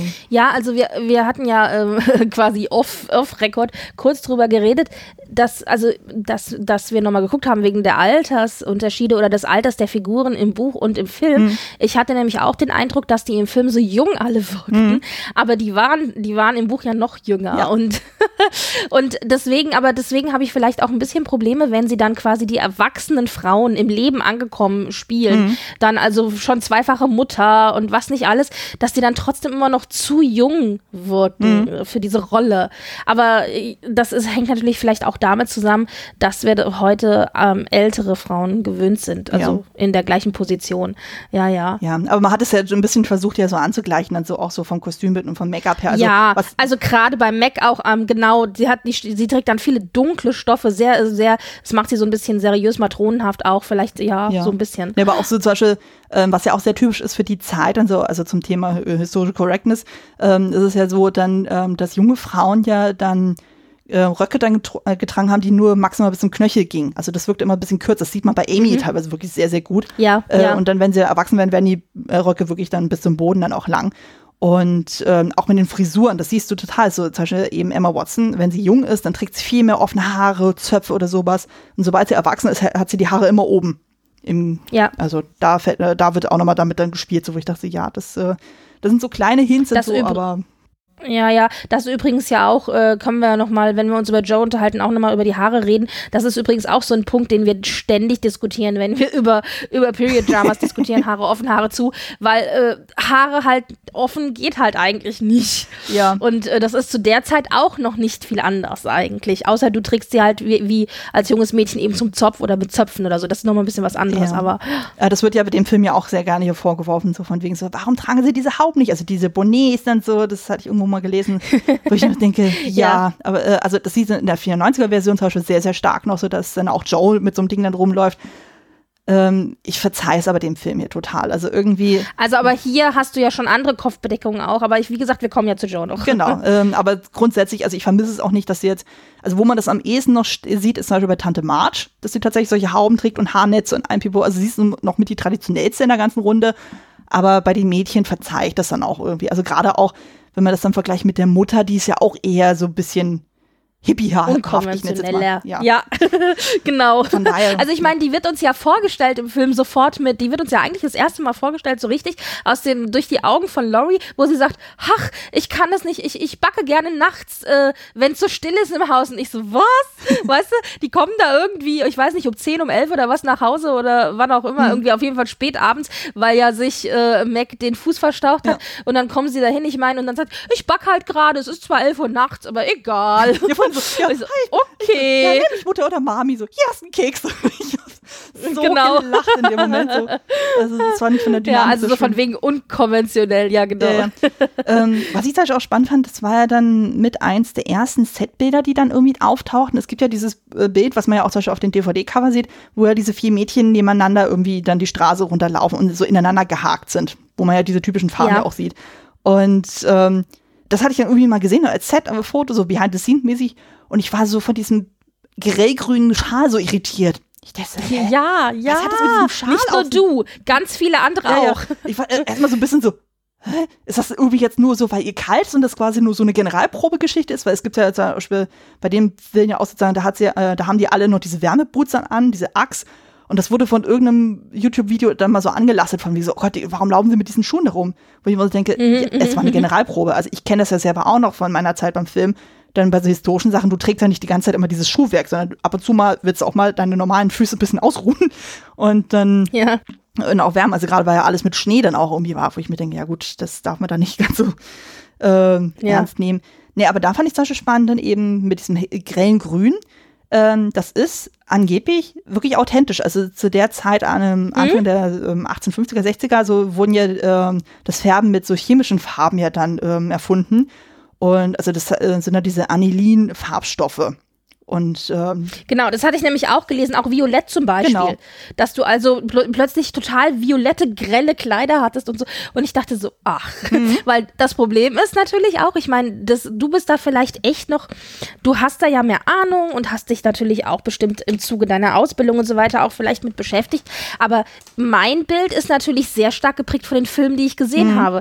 Und die Filme, die ich gesehen habe, haben meistens immer sehr dunkle, Ja. so viktorianisch angehauchte äh, Farben auch und so, also sowas grelles, helles, buntes oder so, das gab's nicht. Mhm. Und vielleicht gab's es ja in Wirklichkeit doch und ich weiß es halt noch nicht, ja. Ja, also Duran meinte auch sozusagen, also sie glaubt sogar, dass damals die Farben deutlich greller waren, als wir das heute uns immer dann vorstellen, so, aber ähm, Ja. wie gesagt, das war auch so das, wo sogar ich dann so, dann erstmal zusammengezuckt bin, weil ich ja auch durch andere Sachen dann irgendwie geprägt bin. Ähm, Ja. Wenn du das gerade mit dem Violett sagst, ich musste gerade total an hier North and South denken, wo ja auch das mit dem Violett Ja, so ein Thema ja, ja. war, wo ich sagte, ah ja, okay, da kommen die Erinnerungen hoch. Ähm, genauso spannend fand ich ja dann auch äh, bei Mac ähm, die Sache mit dem, äh, mit diesem zweiten Ball, dann so, wo sie ja so ausstaffiert wird. Wo sie ja quasi Oh, mit diesem rosa Fru Fru Ja, Fru-Kleid ja, ja, da, genau. diesem Frilz vorne und so. Und ich dachte so, oh, also so ein richtiges Mädchenkleid. Ja, ja, genau. Ganz schrecklich. Das fand ich, äh, fand ich auch total krass, weil das steht ja auch im totalen Kontrast. Das erste Mal, wo man ja sieht, äh, dass sie so ein Ballkleid trägt oder so ein Nachmittagskleid, ist ja dieses Violette, was ja auch eher ihrer Farbpalette entspricht und so. Und dann hast du dieses quietschrosane und vor allem, wenn du dann dieses Bild siehst, wo die alle auf dieser Treppe so aufeinander, äh, aneinandergereiht sind, ähm, alle in diesen Pastelltönchen, die sehen ja irgendwie alle aus wie diese ja, ja, ja. Ah, das erinnert mich so an diesen Marie-Antoinette-Film mit Kirsten Dunst, wo die auch alle so in diesen Pastellfarben da irgendwie rumlaufen. Und äh, da wurde auch explizit gesagt, so, das ist eigentlich von den Silhouetten alles schon sehr nah an den 1860er Jahren. Also das ist schon so weit übernommen worden, also mit diesen freien Schultern auch und mit diesen kurzen Ärmchen. Und ähm, also man muss dazu sagen, die Epoche, zweites Rokoko, wenn man sich so Bilder von Sissy anguckt, dann habt ihr in etwa eine Vorstellung davon, was diese Mode beinhaltet. Also, dass du diese riesigen Reifröcke auch hast, die vorne ein bisschen abgeflacht sind, nach hinten sehr groß. Ähm, also im Grunde bist du eigentlich dann nur noch so ein Modeobjekt, wenn du mit diesem riesen Reifrock durch die Gegend läufst und so. Und ähm, die haben ja auch anscheinend dann sehr viele ähm, Test-Screenings dann mit Emma Watson dann gemacht, um zu gucken, so welche rosa Töne am besten dann zu ihr passen. Und das fand ich dann auch spannend, weil im Buch, an die Szene erinnerte ich mich noch, da hat sie was Hellblaues an. Aber dass sie dann für den Film explizit rosa genommen haben, dachte ich so, ja, okay, dann so wahrscheinlich, weil das ja in der heutigen Vorstellung einfach so dieses Klischee-Mädchen-Ding einfach ist dann. Könnte ich mir dann vorstellen. Also, dass es in dem Moment ein eher moderner Blick ja. ist. Ja, ja, vielleicht. Es ist natürlich, also ich bin immer wieder auf neu, aufs Neue überrascht, auch jetzt gerade in diesen Ballszenen, wie viel Haut äh, in den Originalkostümen und also gezeigt wird, Mhm. ja. Also dass du so freie Schultern und sowas hast, man denkt immer so, nee, das ist unanständig, das gab's damals nicht, das gab's damals auch schon alles. Ja, ja. Das ist aber halt nur die Abendmode, das muss man dazu sagen. Tagsüber war es immer Ja, genau, genau, also in speziellen, genau, in speziellen Zusammenhängen, genau. Ja. Aber da denke ich so, oh, okay. Ja, ja. Ne? ja. Ja, Das fand ich jetzt auch schon bei dem 94er-Film ja noch extremer. Also da wird es ja noch direkter von Laurie angesprochen. So von mir so, oh Mensch, ich sehe ja mal andere Seiten, also wo ich auch so, der Alter, du hast ja gerade den Ausschnitt geguckt. Das fand ich Nein, der ist halt auch nur Puppetier, der Junge, aber ja. ja. Aber das fand ich schon richtig heftig dann. Ja, nee, und ähm, genau mit diesen Pastellfarben, das wurde ja auch dann von Duran auch gesagt, so ja, das ist einfach, das soll einfach diesen Debütantinnen äh, Look dann auch noch mehr verstärken. So. Ja, also ich kenne das ja auch, als ich dann gehört hatte, Debutantin-Look. Mein Gedanke geht da natürlich immer gleich zu diesen weißen Kleidchen, die mhm. ja, weißt du, aber das ist natürlich, glaube ich, später wird es, glaube ich, erst etabliert. Aber diese Pastelltöne passen da halt auch so schön in diese Vorstellung rein. Ja. ja. Ähm, zu ja, genau, zu Mac dann noch so, was, äh, was ich zum Beispiel auch spannend fand, das hatte ich noch im Zuge der Recherche gelesen, jetzt gar nicht mehr zu den Kostümen, aber zu ähm, der Rolle selber. Es war ja ursprünglich ja geplant, dass Emma Stone die Rolle spielen sollte, mhm, die ja. aber dann zeitlich nicht konnte wegen The Favorite. Mhm. Und wo ich dann erstmal ein bisschen stutzig war, ich dachte so, ich kann mir Emma Stone als Mac irgendwie überhaupt nicht vorstellen. Also als Joe vielleicht noch so, weil ich finde, sie hat ja immer so ein bisschen was Kantiges und so, aber als Mac, weiß ich nicht, fand ich irgendwie ein bisschen eigenartig diesen Gedanken. Ich konnte mir Emma Watson auch nicht als Mac ja, das vorstellen, war auch muss ich ganz ehrlich sagen. Ja. Das war so ein bisschen ich so, die spielt Mac, das kann ich mir überhaupt nicht vorstellen. Aber es funktionierte und ich glaube, Emma Stone hätte vielleicht auch funktioniert. Vielleicht. Die ist vom, vom Typ her, finde ich, ähnlich wie Emma Watson. Mhm. Ja, das, das, lese ich immer wieder so, dass es ganz häufig so ist, dass dann Emma Stone und Emma Watson ständig dann für irgendwelche Filme dann parallel gecastet wurden. Also zum Beispiel Emma Watson war ja eigentlich auch für La La Land vorgesehen. Ähm, mhm. ähm, das hat sie aber dann irgendwie abgelehnt. Dafür hat Emma Stone das bekommen und dafür hat sie ja dann eben schönes Biest dann irgendwie gemacht, also irgendwie Teil hin und her. Also das ist anscheinend häufiger mal der Fall, dass dann irgendwie Emma Stone und Emma Watson mal gleichzeitig genannt werden. Das finde ich auch mal total bizarr dann. Ähm, ich fand aber auch so ihre Beziehung dazu, John Brooke, dann eigentlich auch ganz süß, dann so, wie die miteinander dann abhängen. Ich dachte, ach, das passt eigentlich schon ganz gut. Ich war erst bei dem John Brooke-Darsteller so ein bisschen so, hm, fand ihn irgendwie so nicht Na, ich fand das super. Aber irgendwie Doch, ich kannte ihn. Ich kannte ihn und dachte, ah, der spielt John Brooke. Ich so, oh, ich finde ihn gleich sympathischer. In der 94er-Filmung war er mir nicht ganz so sympathisch und oh. in der Verfilmung gleich, oh. Ich hatte es genau andersrum. Ich hatte halt diese Eric Stoltz-Version ah. im Kopf, wo ich dachte, oh ja, gut, aber der ist rothaarig vielleicht. das war mein Unterschied. ich weiß es nicht. Aber nee, ich fand die eigentlich ganz drollig dann zusammen und ähm, ja, also das fand ich dann eigentlich ganz, ganz schön. Hm, hast du noch zu Mac noch irgendwas, was dir noch so einfällt? Auffiel? Nicht konkret, nee, eigentlich nicht. Also du hast eigentlich alles schon so abgedeckt, was ich auch, was mir auch aufgefallen ist. Mir, wie gesagt, mir sind vor allen Dingen wirklich tatsächlich die sehr dunklen Töne aufgefallen. Mhm. Aber klar, ja. ja. Genau, was dann irgendwie auch kritisiert wurde, genau, das kann ich auch nochmal ansprechen, so ist dieses Thema Korsett tragen. Es gibt ja irgendwie ein mhm. Bild dann so, wo ja dann die drei Schwestern, also die verbliebenen Schwestern, ja dann aus ähm, Tannemarsch Haus rausgehen und dann gibt es ja irgendwie so ein Bild von ähm, Emma Watson, wo sie dieses äh, gräuliche Kleid dann trägt, sondern hat sie ja irgendwie so eine Querfalte da über der Brust, dann, wo sich echauffiert wurde, wo man so, wow, warum trägt sie da kein Korsett und wow, dann so. Und dann hieß es auch so, ja, das ist aber explizit so. Also ähm, es wird ja explizit gesagt, ja, äh, Amy ist diejenige, die konstant immer ein Korsett trägt. Bei Mac je nach Lebenssituation. Also mhm. ich kann mir gut vorstellen, eben so als junge Mutter, so dann ist man ganz froh, wenn man nicht die ganze Zeit im Korsett rumläuft. Und bei ähm, Joe und Beth, die tragen nie Korsett. Aber dafür trägt äh, Mac äh, zumindest einen Reifrock. Also das sieht man immer wieder. Weißt du, das habe ich jetzt nicht recherchiert und ich, falls du es nicht weißt, schneiden wir es raus. weißt du, ob Korsett war, ähm, also war das auch eine finanzielle Frage? Also haben zum Beispiel nur Leute Korsett getragen, die sich das auch leisten konnten, ein Korsett zu kaufen? Also ich könnte mir vorstellen, dass in bestimmten Schichten halt kein Korsett getragen wurde, auch einfach aus, ähm, also aus finanziellen Gründen vielleicht. Das kann natürlich sein, aber wenn dann äh, irgendwie gesagt wurde, dass Amy immer ein Korsett trägt, dann kann es ja eigentlich daran nicht gescheitert sein, so von einem finanziellen. Also. Nee, aber, aber das halt vielleicht auch eine Frage ist, wächst du da raus, wirst du schwanger, äh, hast du zugenommen mhm. und so weiter. Also so, weißt du, so vielleicht auch. Ja gut, aber da kannst du es dementsprechend auch anpassen. Aber klar, ähm, bei Mac könnte ich es mir ja, noch erklären, ja, so ja. eben, wie du sagst, mit schwanger und sowas, dann ist irgendwann mit Korsett ein bisschen schwierig. Ähm, das macht dann schon Sinn, aber das weiß ich jetzt auch im Detail dann nicht. Also äh, könnte ich mir vorstellen, mhm. dass es dann irgendwann heißt, dann so, ja, nee, ist nicht, aber eigentlich gehört das dann quasi zur Grundausstattung eines äh, jeden Frauenkostüms. Dann. Ja, ja. Aber das passt natürlich auch so ein bisschen in das Bild, das wir jetzt gezeichnet haben oder das du auch gezeichnet hast von den Charakteren. Also, dass wir zwar mit Meg und Amy zwei äh, mehr traditionelle Figuren haben. Mhm. Da passt ja auch dazu, dass sie eben Korsett tragen.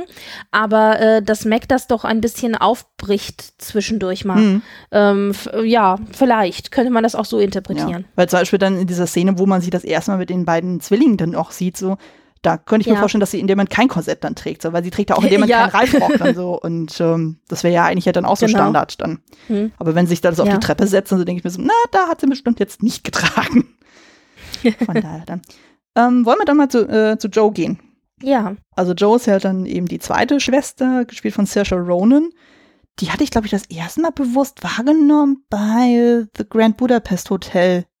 Da spielt sie mhm. von dem jungen ähm, Lobbyboy dann so den Love Interest, also sie ist ja dann so eine ähm, Bäckersgehilfin. Ähm, da, fand ich sie schon sehr auffällig so und genau, sie ist eher so diese rebellische Art äh, oder diese rebellische Charakter und ähm, genau, also ihre Farbpalette, das fand ich auch spannend, ist ja sowohl dieses Rot, ähm, was so die Grundfarbe dann ist, wobei das im Laufe des Erwachsenseins deutlich weniger wird, aber auch so dieses Indigo-Blau, was auch sehr prägnant ist. Und da habe ich auch gelesen, dass es halt so ein bisschen die Verbindung zu ähm, dem Militär, also sie will ja immer sehr männlich dann auch sein. Also das sieht man auch in der ganzen Kleidung. Also sie trägt ja auch ganz viel so Männerhemden und Westen und sowas. Also sie versucht ja eigentlich. Ja, sie hat aber auch diese Militärjacke oder so. Ja, genau. So eine Jacke, die sie, ja. Die sie aber nur zum Schreiben trägt. Also das fand ich auch spannend. Äh, ja, ja. ja also das halt, äh, ich finde die Jacke wunder, wunderschön sozusagen und ähm, da habe ich mir, äh, das ist mir auch dann bei dem 94er-Film nochmal gestern aufgefallen, als ich da nochmal reingeschaut habe. Der trägt ja Winona Ryder immer so, so eine rote Mütze. Und das ist quasi so mhm. das Äquivalent dazu, also quasi so immer so eine, ich sag, ich sag jetzt mal Schreiberuniform, die sie in dem Moment dann trägt. Ja, ja. Also wir haben hier aber auch zwei Dinge, die da quasi zusammenkommen. Zum einen bedient natürlich, und das macht Gerwig auch, die, sie bedient natürlich so dieses klassische Bild der ähm, irgendwie mit Feder an Kappe oder mit Kappe aufsitzenden Frau, die schreibt. Mhm. Also so ein bisschen so dieses, dieses, dieses äh, klassische idealisierte am Feuer alleine, so, mhm. so ein idealisiertes Bild auf der anderen Seite zeigt aber auch die Tatsache, dass sie quasi äh, ihre Schreib äh, Uniform trägt oder oder ihre Rüstung ja mhm. anzieht, um zu schreiben, dass sie sich da quasi selber stählt. Ja. ähm, das zeigt natürlich auch äh, so ein bisschen, also ich, äh, was für eine Figur das ist. Also Joe finde ich an ihr wird ganz ganz deutlich anhand der Kleidung tatsächlich auch gezeigt, für was sie steht. Mhm. Und da ist es natürlich dann besonders äh, spannend, wenn ähm, just dieses Schreiben immer so mit Kampf und äh, Militär und aber auch äh, Rüsten äh, und äh, sich, äh, sich schützen vor bestimmten Dingen so äh, in einen Topf geschmissen wird. Mhm. Also das ist schon, schon interessant. Ich hatte auch das Gefühl, gerade bei diesem Film sozusagen wird auch dieses Schreiben auch viel stärker nochmal in den Fokus dann gerückt. Also du siehst auch viel mehr, wie sie dann nachts irgendwie schreibt. Die Finger sind tintenbeschmiert, so. Sie schreibt sogar mit beiden Händen. Das fand ich ja super spannend dann, dass sie zwischenzeitlich auch mal die Hand wechselt dann so und dann die andere Hand wieder zu entkrampfen. Dann so dachte ich so, oh Mensch, okay. Und auch so äh, dieser Schreibprozess und so, ich meine bei der 94er-Version, da siehst du zwar irgendwie, dass sie anfängt zu schreiben und auf einmal hatte sie diesen riesen Batzen dann so wie an Blättern so von wegen, okay, das ist mein Roman. Und hier siehst du wirklich, wo, wo überall Kerzen aufgestellt sind. Du siehst dann die einzelnen Zettel, die sie auf dem Boden verteilte und das fand ich halt auch so als Bild so schön und so. Und wo dann die Mutter zwischendurch kommt und ihr so ein Tablett hinstellt, damit sie was essen kann, mal zwischendrin. Oder wo sie auf diesem Sofa ja. da irgendwie sitzt dann so und schon der Kopf so in den Nacken fällt, weil sie eigentlich todmüde ist, aber sie so, nein, ich muss das schreiben, so und also hm. Das fand ich eigentlich. Aber das ist natürlich auch, äh, das ist natürlich auch Little Women. Das ist ja, also Joe ist eigentlich so eine Figur, wo ganz viele Schriftstellerinnen auch heute noch und auch durch die Geschichte hindurch gesagt haben, sie wurden inspiriert von. Ja. Also sie haben Little Women gelesen und wurden inspiriert von der Figur Joe, tatsächlich ihren Träumen zu folgen und so. Also mhm. sehr, sehr spannend. Also ja. in, das ist auch noch so ein Aspekt. Aber der hat natürlich jetzt mit dem Kostüm nichts zu tun. Nö. Aber was äh, im Zuge dessen so, was wir glaube ich auch nochmal erwähnen sollten, das fand ich auch sehr spannend.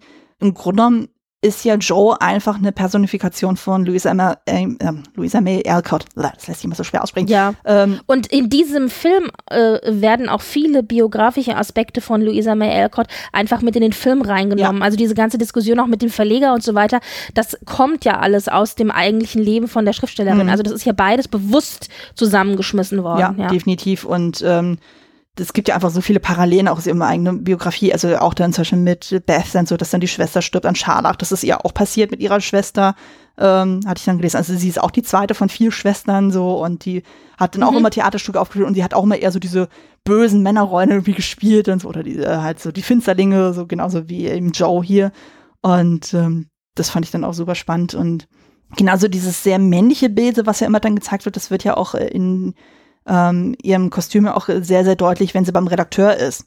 Also man sieht ja schon so, das fand ich auch spannend so, das hatte Duran dann auch gesagt, so ihr Grundgedanke war dann so, okay, stell dir vor, du bist 18, du gehst nach New York und du versuchst irgendwie deinen Lebensunterhalt zu verdienen. Was machst du? Äh, und äh, dass sie quasi dann so ein bisschen dann auch, obwohl das schon sehr nah an ihrem Stil ist, aber im Grunde verkleidet sie sich da auch so ein bisschen. Also sie versucht dann so bewerbungsgesprächartig dann so formell wie möglich zu sein. Das ist dann, aber ohne so, so sehr ihren eigenen Stil zu brechen. Also sie versucht jetzt nicht so ganz so klischeehaft und irgendwie wie eine Frau auszusehen, wie zum Beispiel eine Mac dann oder eine Amy. aber sie versucht dann irgendwie äh, in so einer Männerdomäne dann trotzdem Fuß zu fassen. Das fand ich auch schön dann so später. Ähm, jetzt Hm? meinst äh, da, da kann ich jetzt nicht ganz folgen. Meinst du jetzt in dem Moment, in dem sie als Lehrkraft ins Haus kommt, oder meinst du in dem Moment, in dem sie zum Beispiel so Gespräche hat wie mit dem Verleger? Ich meine jetzt mit dem Verleger gezielt.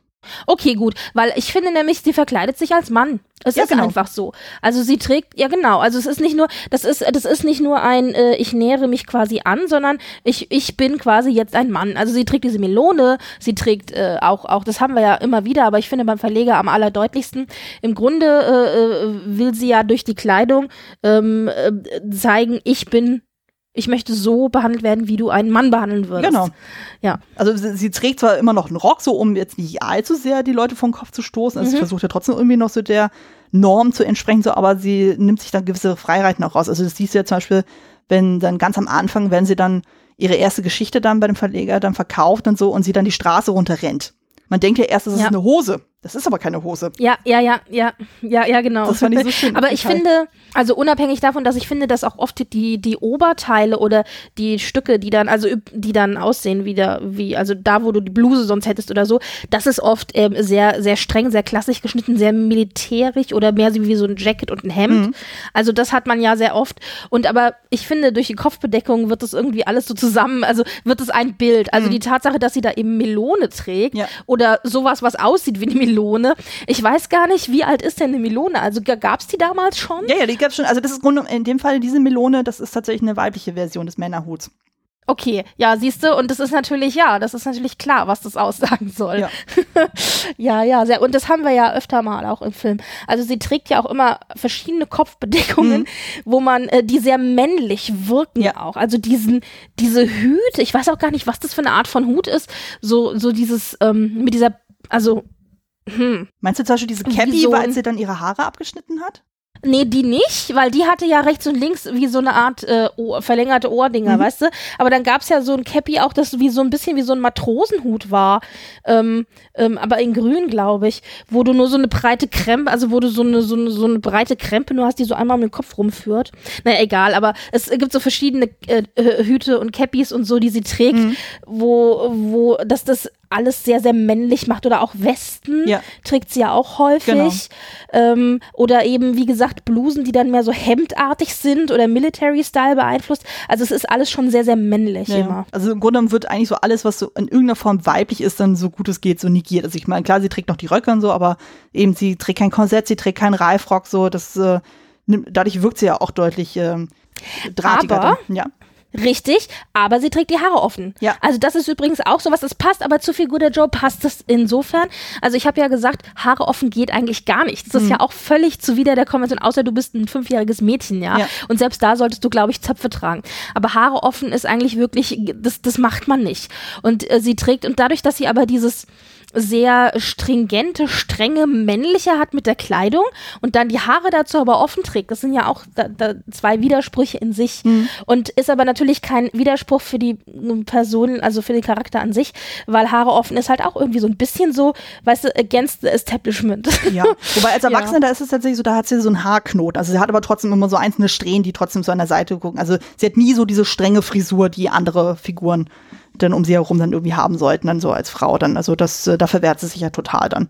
Das merkt man auch total Ja. dann. Und ähm, du hattest ja im Vorgespräch ja auch schon mal dieses eine Thema dann angesprochen mit dem Kleidertausch. Das sollten wir, glaube ich, auch nochmal Ja. äh, drauf eingehen. Weil das fand ich auch sehr schön, so, ich weiß nicht, wie weit den Zuschauern das dann irgendwie dann so bewusst ist, aber das fand ich auch einen sehr schönen Kniff, dass ja immer wieder im Film ähm, die Mädchen oder auch Laurie untereinander die Klamotten tauschen. Das fand ich Also, so dass schön. die Mädchen untereinander die Klamotten tauschen, das ist mir tatsächlich aufgefallen. Aber dass sie mit Laurie die Klamotten getauscht hat, das habe ich, ist mir tatsächlich nur bei der Weste aufgefallen. Also ich habe dann, nachdem ich das nochmal gelesen hatte, dann später nochmal genauer hingeguckt. Mhm. Aber beim ersten Sehen ist mir tatsächlich nur die Weste konkret aufgefallen, die sie getauscht hat. Also die, die ähm, Verlobungsweste wird es aber nur genannt. genau.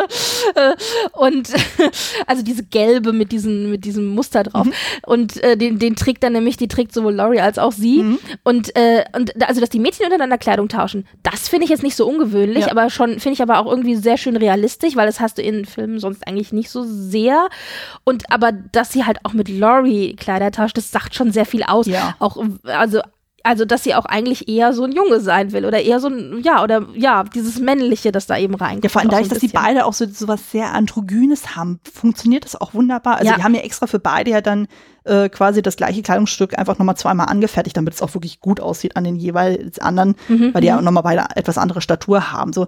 Aber das fand ich dann auch spannend. Also ich habe ne, nochmal so eine Bildergalerie gesehen, dann, wo das nochmal gegenübergestellt wurde. Also zum Beispiel den Look, den Laurie hat äh, am Strand mit dem weißen Hemd und mit diesem roten Schal, das hat sie später Ja. am Strand, wo sie mit Beth alleine ist, auch. Dann trägt sie auch so, so Ja. weißes Hemd und einen roten Schal.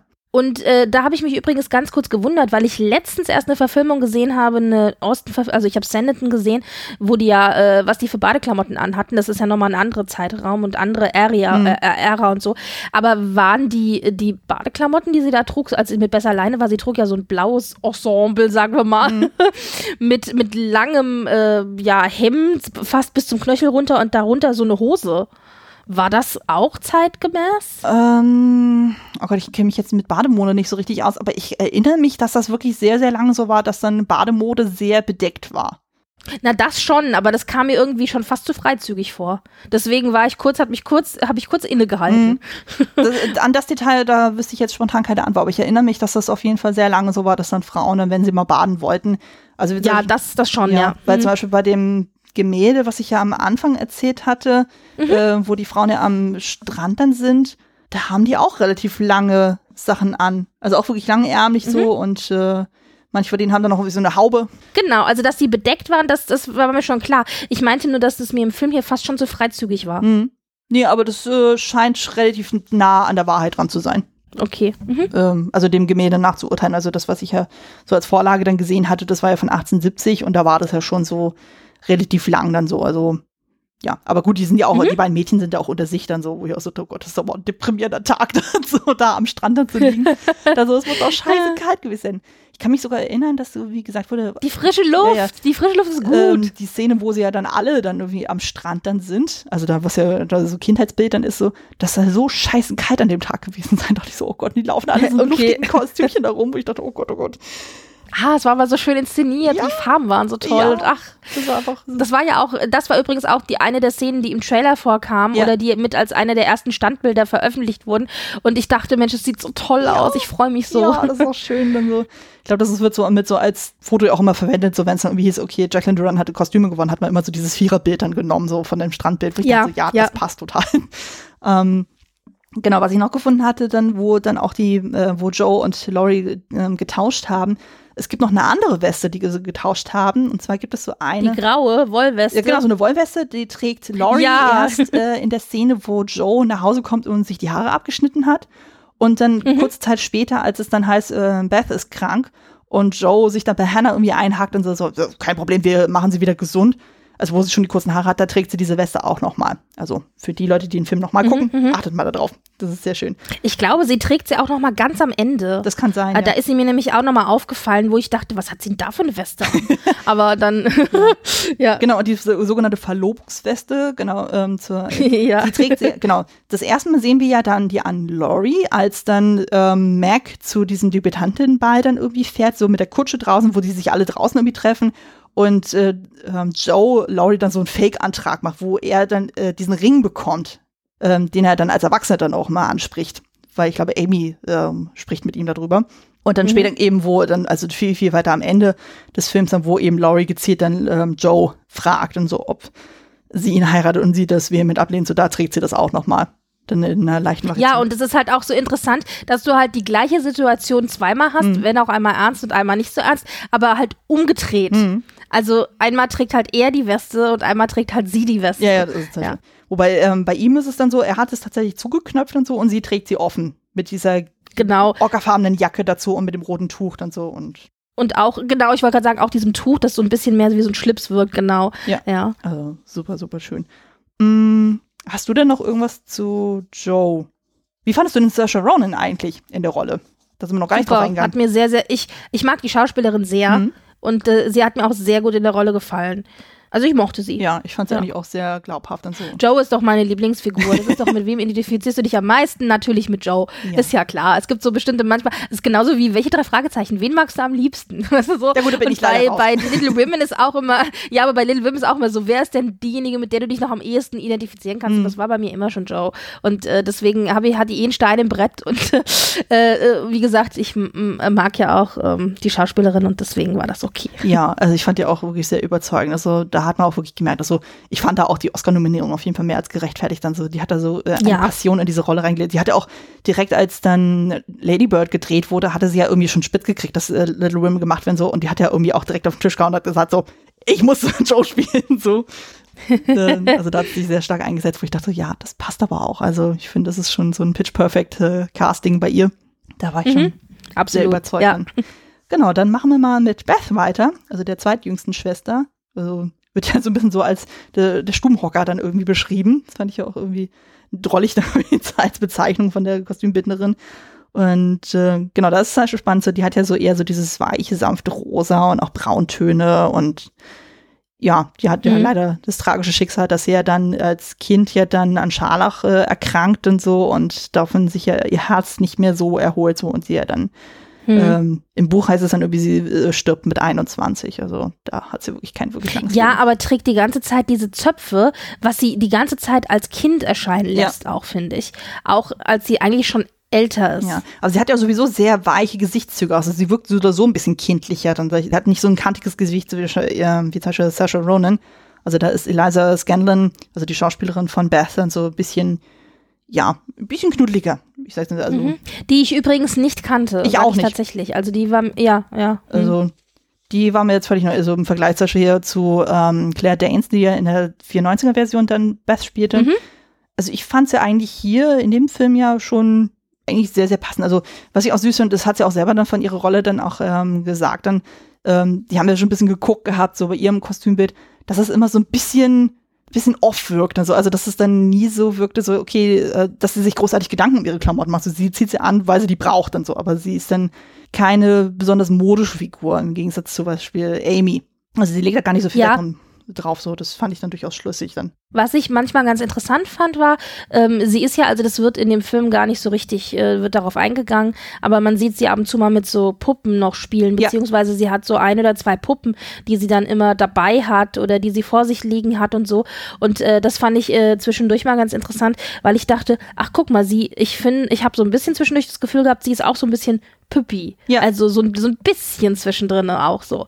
Also dieses kindliche und pu pu puppige so, also das passt schon sehr. Ja, also ich fand sie eigentlich äh, ganz, äh, ganz niedlich da in der Rolle auch und gerade auch so dieses sehr schüchterne und ähm, wo es dann auch zum Beispiel darum ging, so als dann Mr. Lawrence dann, ähm, als dann Mac dann zu diesem Debutantenball abgeholt wird oder hinfahren soll, Mhm. ähm, wo er das dann mit diesem Klavier dann anspricht und sie dann erstmal sich so hinter Hannah noch irgendwie versteckt und so und dann auf einmal so, ähm, ja, äh, okay, Ja. das ist süß. Das, das fand ich so, oh, so und auch einfach so diese äh, Beziehung zu Mr. Lawrence dann so, ich dachte so, oh Gott, so, ich fühle so mit ihr und so dachte so, oh, ich will sie am liebsten die ganze Zeit knuddeln und noch äh, später dieses Gespräch, was sie mit Joe hat, ähm, also wo sie schon wieder ernsthaft krank ist und kurz vorm Sterben ist und wo sie jetzt zusammen am Strand sind und sie dann auch so dieses so, ja, es ist ja schön, wenn du mir Sachen vorliest, aber ich mag lieber deine Geschichten und ich bin sehr, sehr krank. Du musst also tun, was ich sage. Und ich dachte, oh.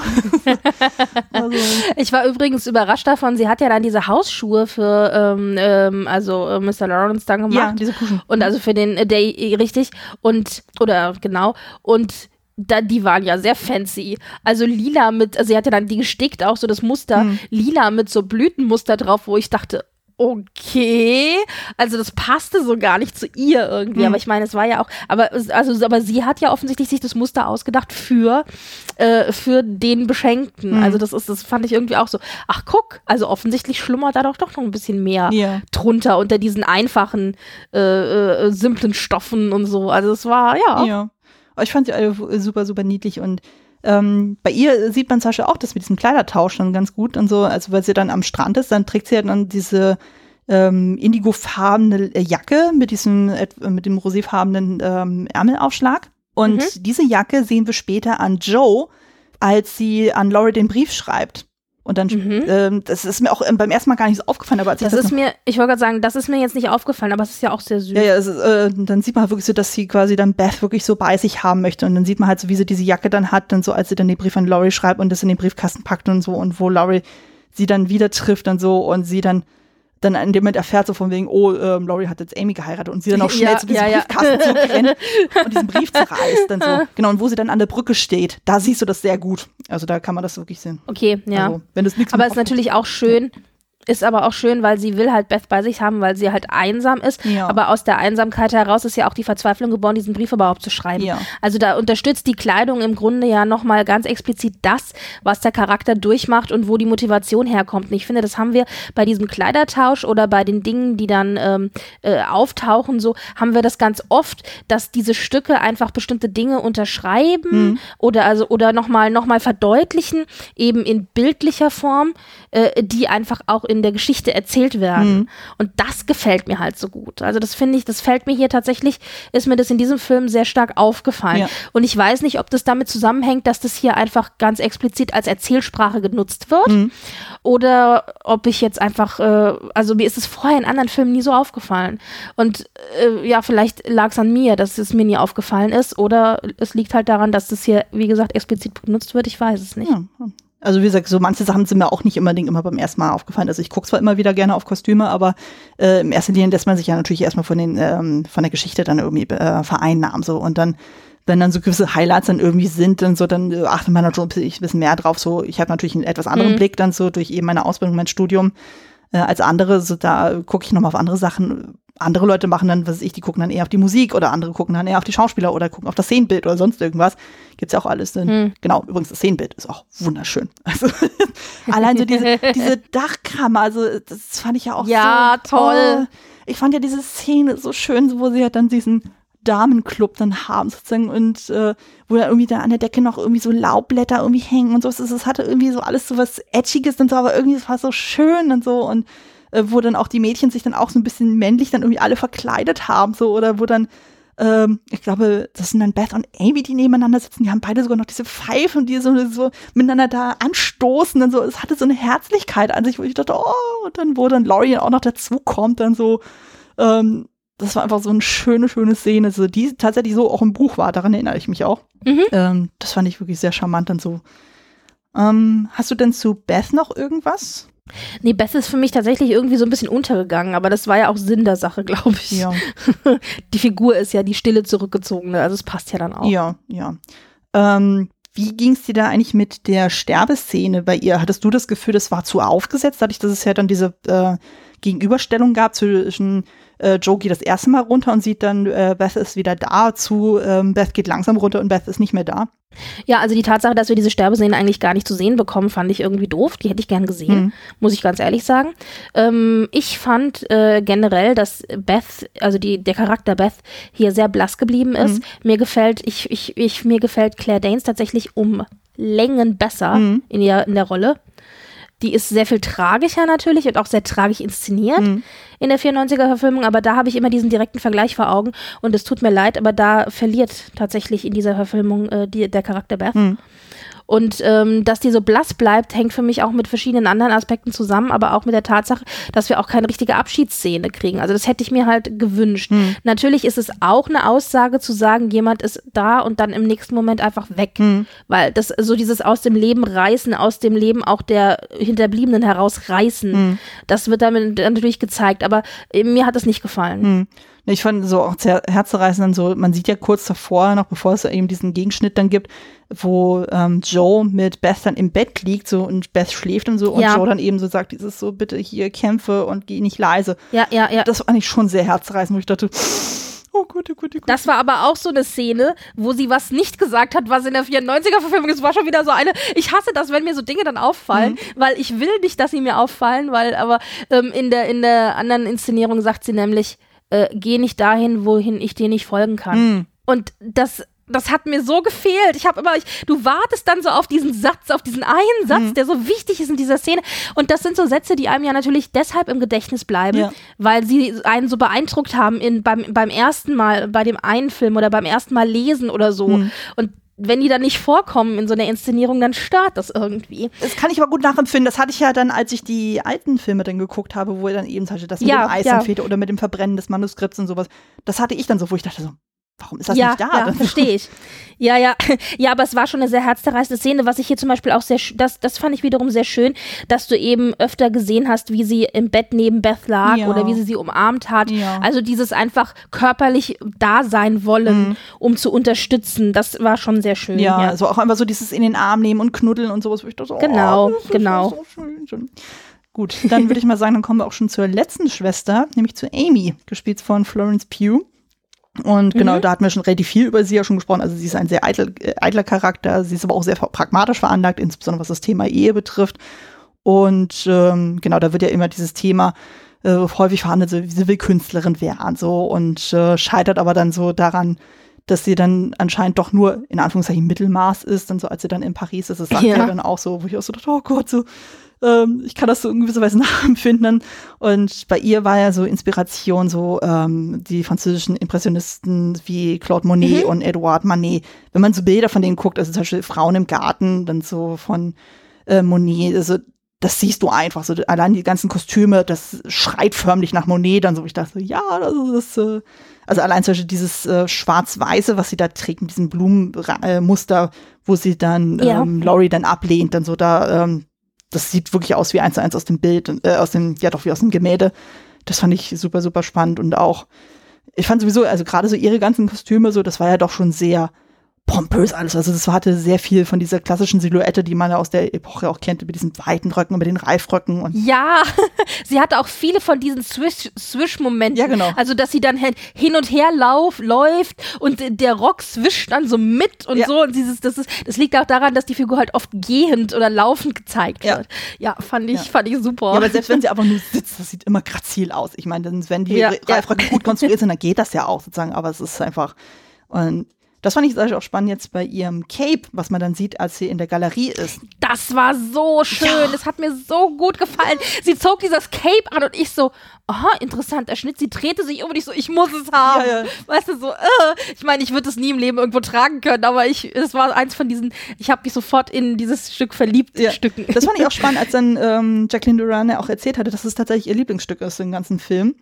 Ach, tatsächlich, ja, ja. das habe ich gar nicht, gar nicht auf dem Schirm gehabt. Ja, sie sagte irgendwie so, das war eigentlich. Ach, ist das das Cape, wo sie. Ach ja, genau, erzähl. Das ist dann doch, dann weiß ich das doch. Genau, das, äh, das hatte sie schon längere Zeit gehabt gehabt so und es war aber halt von Motten zerfressen äh, fressen, so äh, und äh, die hat dann extra nochmal eine Näherin be ähm, ähm, beauftragt, so dieses äh, Cape nochmal zu reparieren und auch mit diesen ganzen Na äh, Nadelarbeitenden.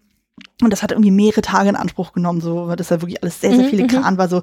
Und ähm, das ist halt total faszinierend. Auf der einen Seite wirkt es so super schwer, aber gleichzeitig schwingt das immer so schön durch die Gegend und so. Ja, und so, oh. auch mit diesen mehreren Lagen. Genau. Es ist auch so sehr schön geschnitten und so, ja, super. Ja, vor allem, ich habe ja immer so ein Fable für Capes. Also ich liebe Capes. Das hat sich über mein ganzes Studium so durchgezogen äh, so ein bisschen so eine Parodie zu ähm, hier den Animationsfilmen Die Unglaublichen mit Edna Mode, so immer No Capes. So, ich bin genau das Gegenteil. Also, wenn Capes, ich stehe total auf Capes. Also, das finde ich großartig. Ich finde, das ist so ein schönes Kleidungsstück dann.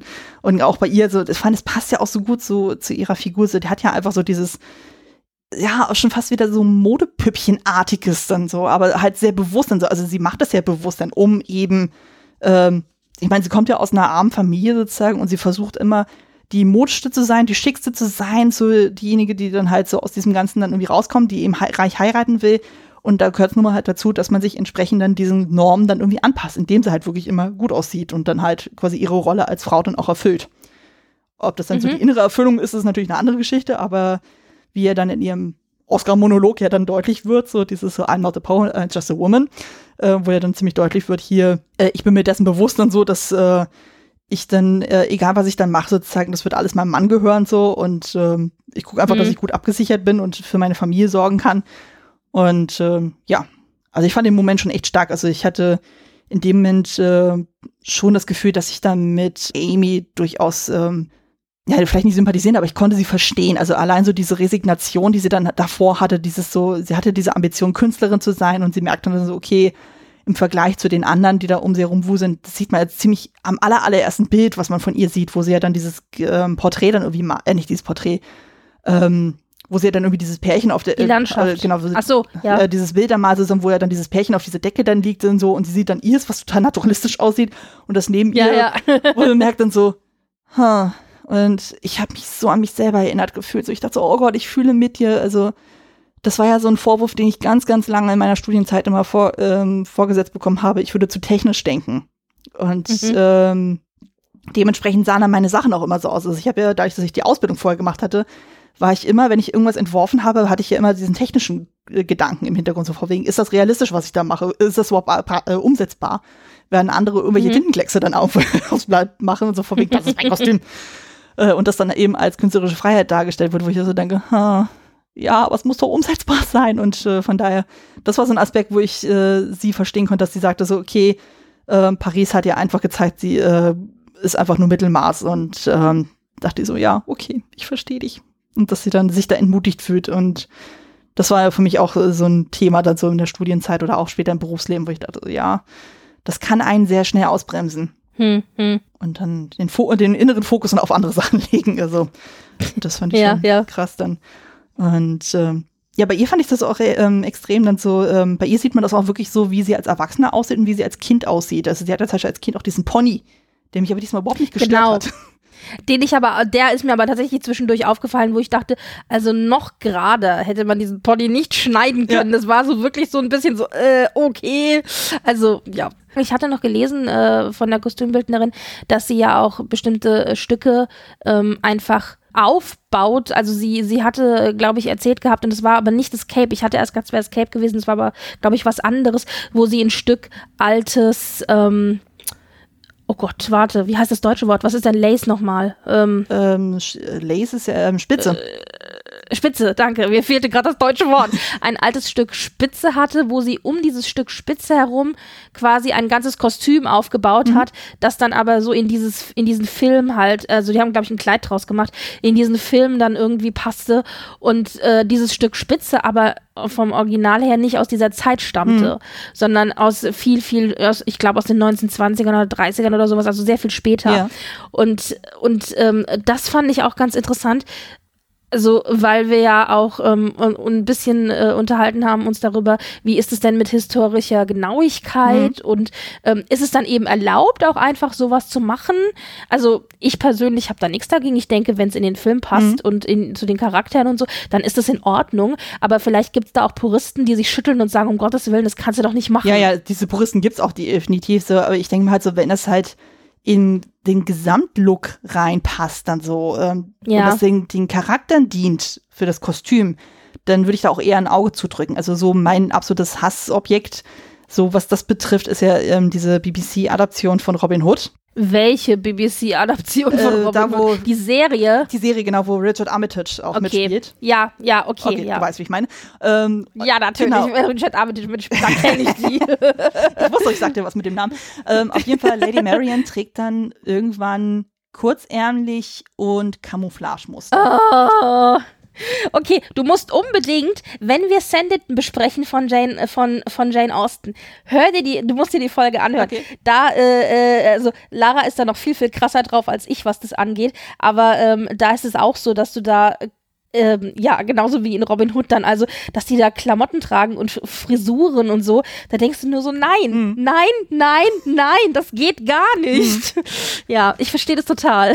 Ja, ah, das geht dann gar nicht. Also, ähm, also Ja, ja, wenn dann die ich. ähm, Histo äh, also in dem Moment, das ist ja so eine Diskrepanz, also allein von Jahrhunderten so, da denke ich mir so, Genau. wenn es eine Sache von Jahrzehnten ist. Also ich meine zum Beispiel hier in dem Film, da hat ja Duran ja auch gesagt, da hat sie auch so ein bisschen getrickst dann so. Also zum Beispiel bei Laurie, seine Klamotten sind ja eher 1840er als Kind oder als Mhm. Jugendlicher, aber als Erwachsener ist es eher 1870er. Also da hat sie ja auch ein bisschen geschummelt. Also denke ich mir auch so, ja gut, ähm, das fand ich jetzt auch nicht so dramatisch. Also wie gesagt, so Jahrzehnt, also gerade 19. Jahrhundert, wo ja die Modeepochen wirklich Schlag auf Schlag dann kommen, das ist ja noch, finde ich, ziemlich verzeihbar.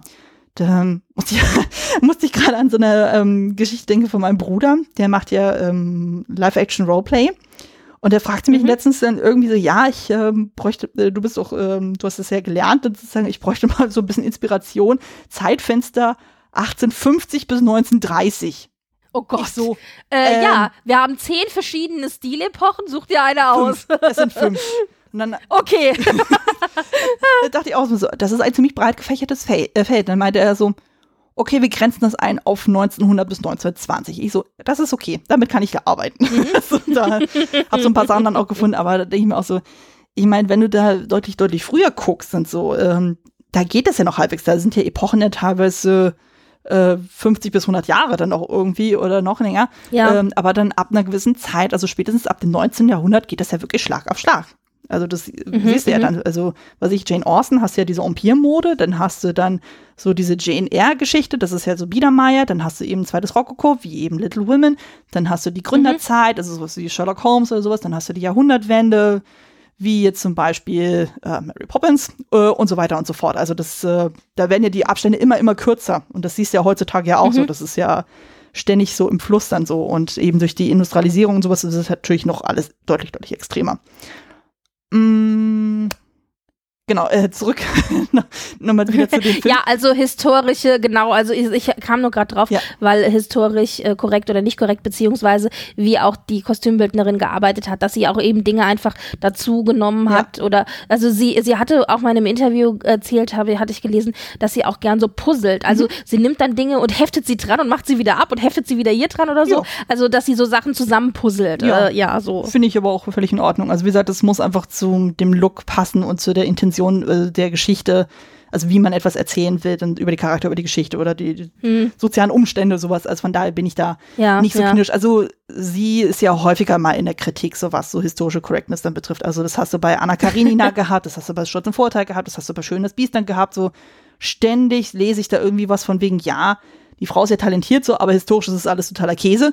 Wo ich mir so denke, mein Gott, wenn das aber vom Look her passt und so, dann kann man auch fünf Grad la äh, sein lassen.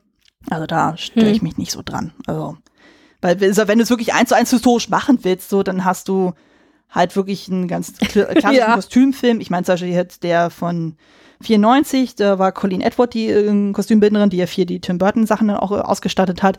Und das ist ja deutlich, deutlich ähm, historischer angelehnt. Also ich denke mal, da hat sie auch künstlerische Freiheiten gemacht, so das müsste ich mich nochmal genauer damit beschäftigen.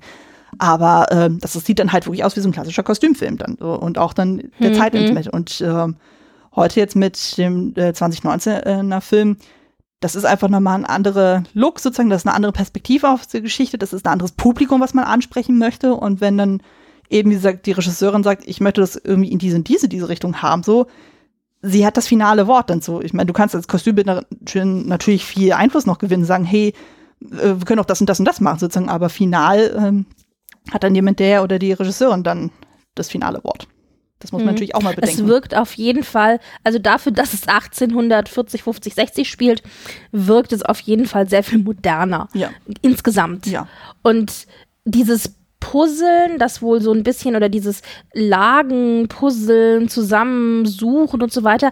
Ich finde, das zeigt sich auch so ein bisschen darin, dass zum Beispiel Joe ja oft sehr viel Lagen trägt. Also das Hemd und dann die Weste drüber und dann das Tuch drüber und dann noch, ein, noch eine Kappe und äh, noch irgendwie noch ein Jacket drüber. Also das sieht man da ja dann auch zum Beispiel. Und wo man es auch sieht, aber da kommst du bestimmt noch drauf, ist zum Beispiel auch mit diesen Schals. Ja, da, äh, das wäre so der nächste Punkt dann. Es sei denn, du hast jetzt noch irgendwas zu Amy zu sagen und zu Florence Nee. Pugh. Okay, wunderbar. Genau, dann kommen wir nämlich dann auch zu dem finalen Punkt so. Ähm, du hattest ja schon gemeint, so, es war echt schwierig dann für den Film jetzt irgendwie so eine special Frage dann irgendwie zu formulieren. Aber ich denke mal, du hattest ja irgendwie gemeint, so dieses, äh, dieser Aspekt von wegen, wie historisch korrekt muss das alles sein oder nicht. Ich denke mal, das haben wir mehr als ausführlich dann auch angesprochen. Genau, und, und der Kleidertausch und die, und äh, du hattest die Schals dann auch nochmal ins Gespräch gebracht, Genau. genau. über die ich auch gelesen hatte. Sagen wir so, das ganze Internet ist gaga gegangen über die Schals. Das war so großartig, als du das so gelesen hast, so ganz Twitter und irgendwie andere Fandom, Fandom-Blasen, in denen ich so unterwegs bin und alle immer so, was sind das für Ja, die ja, da genau. tragen? Wo finde ich, wo finde ich das Muster? Ich muss das nachstricken. Also, äh, es war, es war großartig. Genau, also zur, ähm, zur äh, genauen Erklärung, also wir reden über einen Sonntag. Ähm, ich war ja so froh, dass du mir neulich einen Artikel noch geschickt hattest. So, ja, ja, Schirm ja, der war Wo super. genau Mhm. dieser äh, Begriff dann gefallen ist, weil ich wusste die ganze Zeit auch nicht, wie nennt man bitte diese Dinge. Und dann ähm, habe dann mal versucht zu recherchieren, was ist eigentlich ein Sonntag oder ein Busenfreund?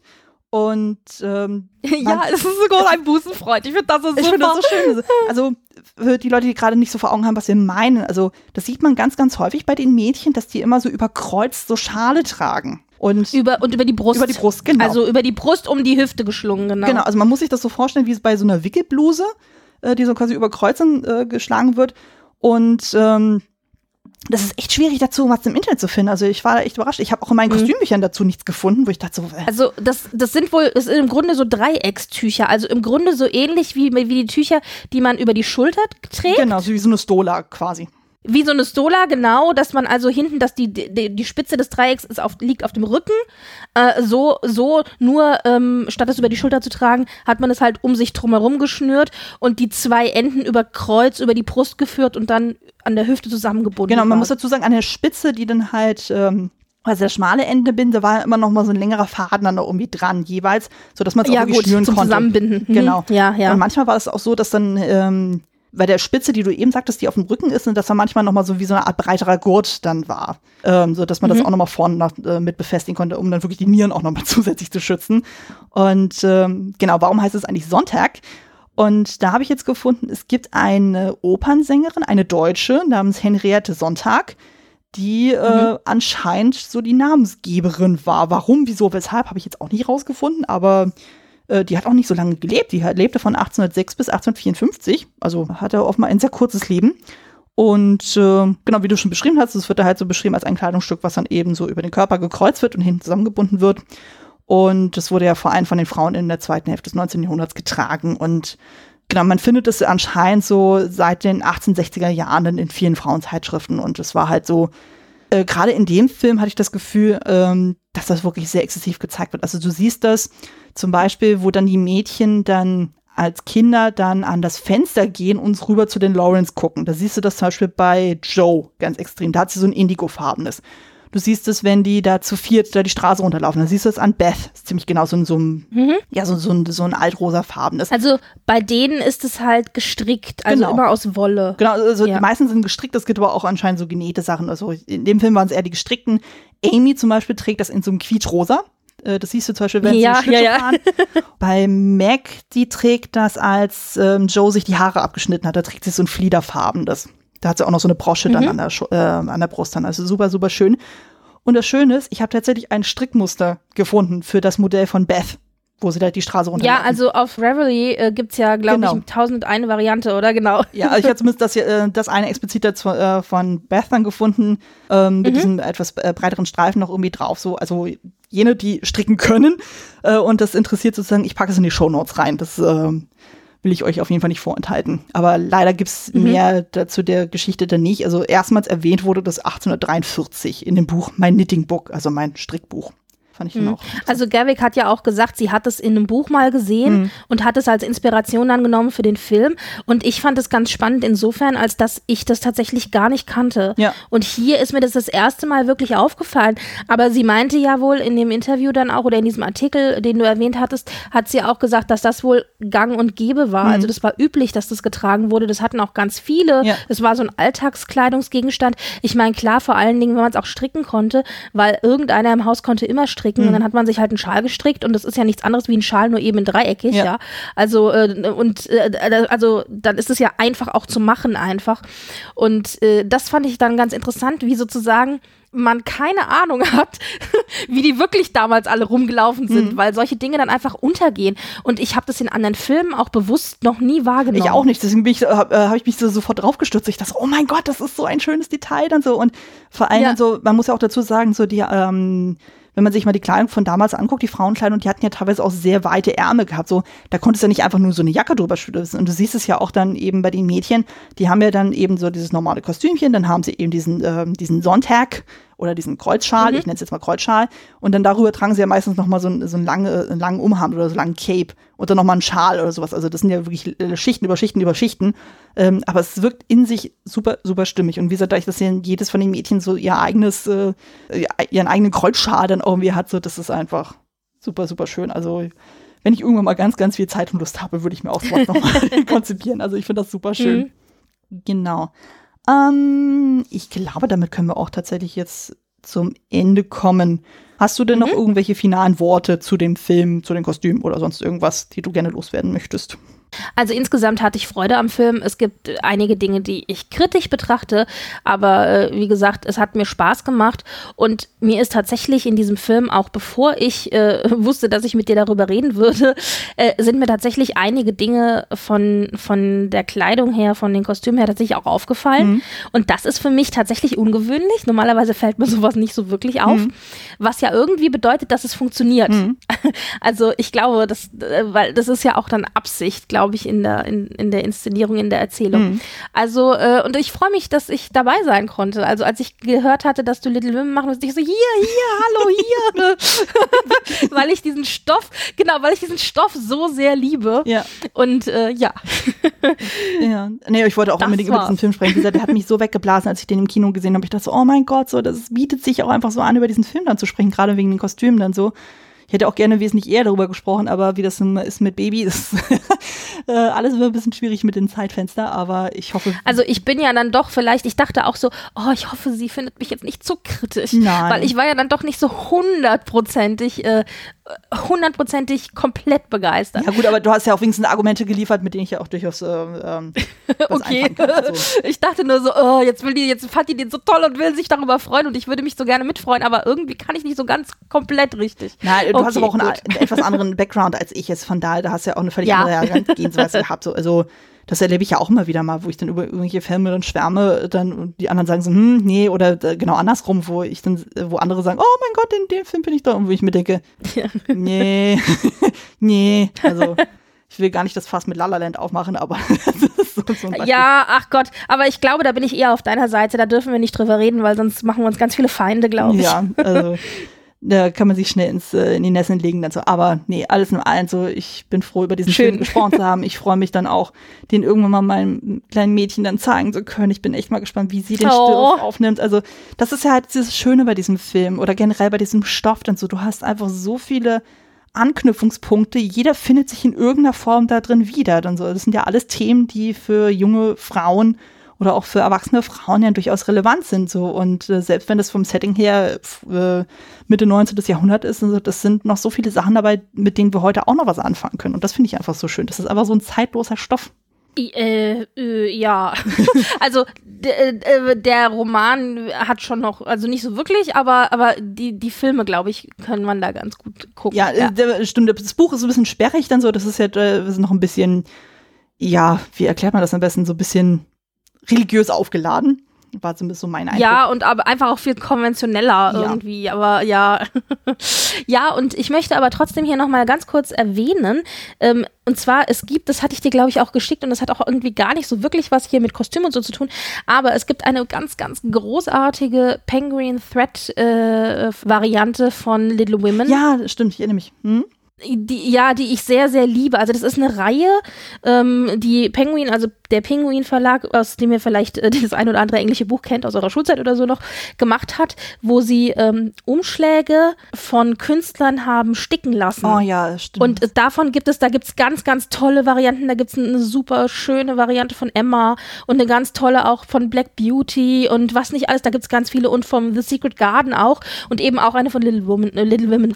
Ähm, die empfehle ich weil die ist einfach nur schön. Ja. Und die kam und äh, genau, also die kann man ja zu verlinken. Das heißt, ich würde euch empfehlen, ich bin ja auch so leicht bibliophil veranlagt, wenn ihr euch äh, eine Ausgabe holen wollt, also inhaltlich ist sie natürlich klar, hm. äh, auch super, äh, dann äh, holt euch die. Ja, packe ich in die Shownotes auf jeden Fall. Ich erinnere mich an das Bild auf jeden Fall, das ist auch richtig, richtig schön dann. Also das ist ja wirklich so eins von diesen Büchern, wo man sagt, okay, das muss man irgendwie frontal irgendwo hinstellen. Ja, dann, genau. das war richtig, richtig schön. Ja, die, ähm, ich hoffe mal, dass äh, für die Leute, die das Buch noch nicht irgendwie haben, so, das könnte vielleicht ein Kaufanreiz sein. Oder wie ich jetzt doppelt, weil sie, ich musste ja diese Ausgabe haben.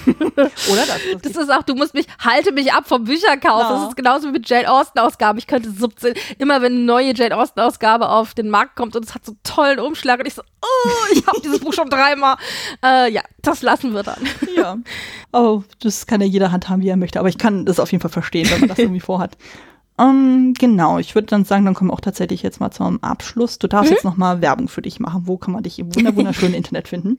Ja, man kann mich finden, ähm, wenn man sich für Klatsch und Tratsch interessiert und äh, generell ein bisschen Celebrities und Royals und äh, Lust hat auf ein kleines Kaffeekränzchen mit Eva und mit mir, dann findet man mich beim Frankfurter Kranz. Oder wenn ihr mehr äh, Star Trek verrückt seid, wie ich auch bin, dann könnt ihr mich finden bei Trackgasm. Da äh, ähm, unterhalten wir uns wöchentlich über die aktuellen neuen Serien, also momentan dann Discovery.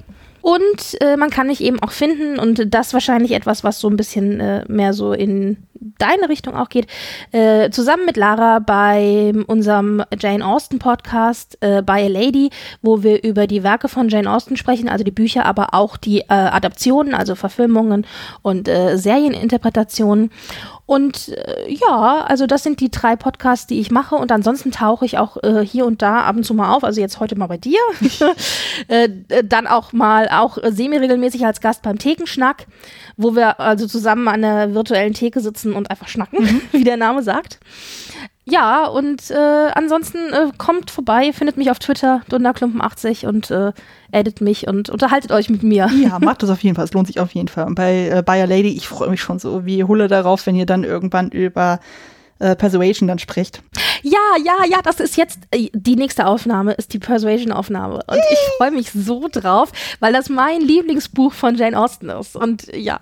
Das habe ich jetzt nur äh, zuletzt, als, äh, das hatte ich zuletzt jetzt tatsächlich immer komplett gelesen über mehrere Etappen, aber ich habe es dann auch final gelesen und äh, ich liebe oh. ja die, äh, die 90er-Filmversion. Ist ja wunderschön, da freue ich mich. Mit äh, Amanda ich wollte gerade sagen, und, äh, richtig genau, ja. Und Kieran, ich glaube, er wird Kieran ausgesprochen, auch. gell? Kieran Hinz. Ja. ja, das ist immer so, wie spreche ich ihn aus? Ja, genau. Die ist, ähm, ja, da werden wir, da werden wir noch ein bisschen. Das Problem ist, ich bin ein bisschen sehr verliebt in Rupert Penry Jones. Oh, mit dem kann ich gar nichts anfangen, gebe ich zu. Ja, ist, aber die, das Problem ist, die, aber die Verfilmung ist halt, uh, aber der Schauspieler ist so, hm, das ist dann, da bist du so hin und her gerissen zwischen, ich finde ihn ja sehr sexy, mhm. aber die, die Verfilmung macht, also die Adaption macht mich irre. Oh. ja, aber ja, äh, da werden wir also, äh, wir werden erstmal über das Buch reden und dann über die Adaptionen, aber ja. Ich freue mich schon sehr drauf. Also von daher hört da auf jeden Fall mal rein. Schön. Genau. Ähm, mich könnt ihr wie gewohnt finden mit Kostüm, Fable und Klassiker Fable unter klassiker-fable.de. Das Ganze im Haus der Second Unit. Findet mich auch in sämtlichen Podcatchern, bei iTunes und bei Spotify und natürlich auch bei Twitter. Ihr könnt mir aber auch privat folgen unter dem Nickname Kostümfrau, entweder bei Twitter oder auch bei Letterbox. Genau. Ich danke dir herzlichst, dass du hier dabei warst und mit, dir, äh, mit mir über diesen wunderschönen Film gesprochen hast. Ja, danke dir nochmal für die Einladung. Also es war sehr schön, hat mir sehr gut gefallen. Sehr, sehr schön. Es äh, war mir wie immer ein Fest und so. Wir hatten ja schon mal das Vergnügen gehabt eben bei der Mary Poppins Folge und ich denke mal, das wird nicht das letzte Mal gewesen sein, dass wir miteinander gesprochen haben. Also da gibt es ja noch viele, viele, viele schöne andere Kostümsachen, über die man noch sprechen könnte ohne jetzt irgendwas vorwegnehmen zu wollen. Ich weiß ja noch nicht, was die Zukunft bringt, aber ja, oder äh, unsere gemeinsame Passion, also Musicals. Ich glaube, oh, ja. wir könnten, glaube ich, über jeden Musicalfilm reden, den es da draußen gibt. Über viele Also ja, ja. genau. Ich denke mal, da wird sich irgendwas nochmal geben, aber wie gesagt, mit Kind da muss man ja immer ein bisschen gucken. Also ich versuche nicht mehr als ein, zwei Monate im Voraus irgendwas zu planen, dann aber wir kriegen das schon in irgendeiner Film. Ich freue mich auf jeden Fall drauf. Genau. Ich hoffe, ihr hattet ihr draußen beim Zuhören genauso viel Spaß wie wir beim Aufnehmen und ich hoffe, ihr hört beim nächsten Mal auch wieder rein. Ich hoffe mal, dass das jetzt hier veröffentlicht wird äh, rund um Weihnachten. Von daher an dieser Stelle wunderbare weihnachtliche Grüße. Ja, frohe Weihnachten. Schaut Little Women. Ja. Das ist für Weihnachten, glaube ich, auch echt ein schöner Film. Auf jeden Fall. Das hat natürlich auch seine traurigen Elemente, wie wir besprochen haben, aber der ist an sich einfach schön. Äh, passt auf jeden Fall zeitlich, äh, kommt gut ins neue Jahr bleibt bitte alle gesund und so. Und wir hoffen mal, dass wir da durch diese ganze Pandemiekrise dann auch äh, möglichst sanft da wieder rauskommen und möglichst alle gesund. Ja? Genau. Bis dahin, macht es gut und tschüss. Tschüss.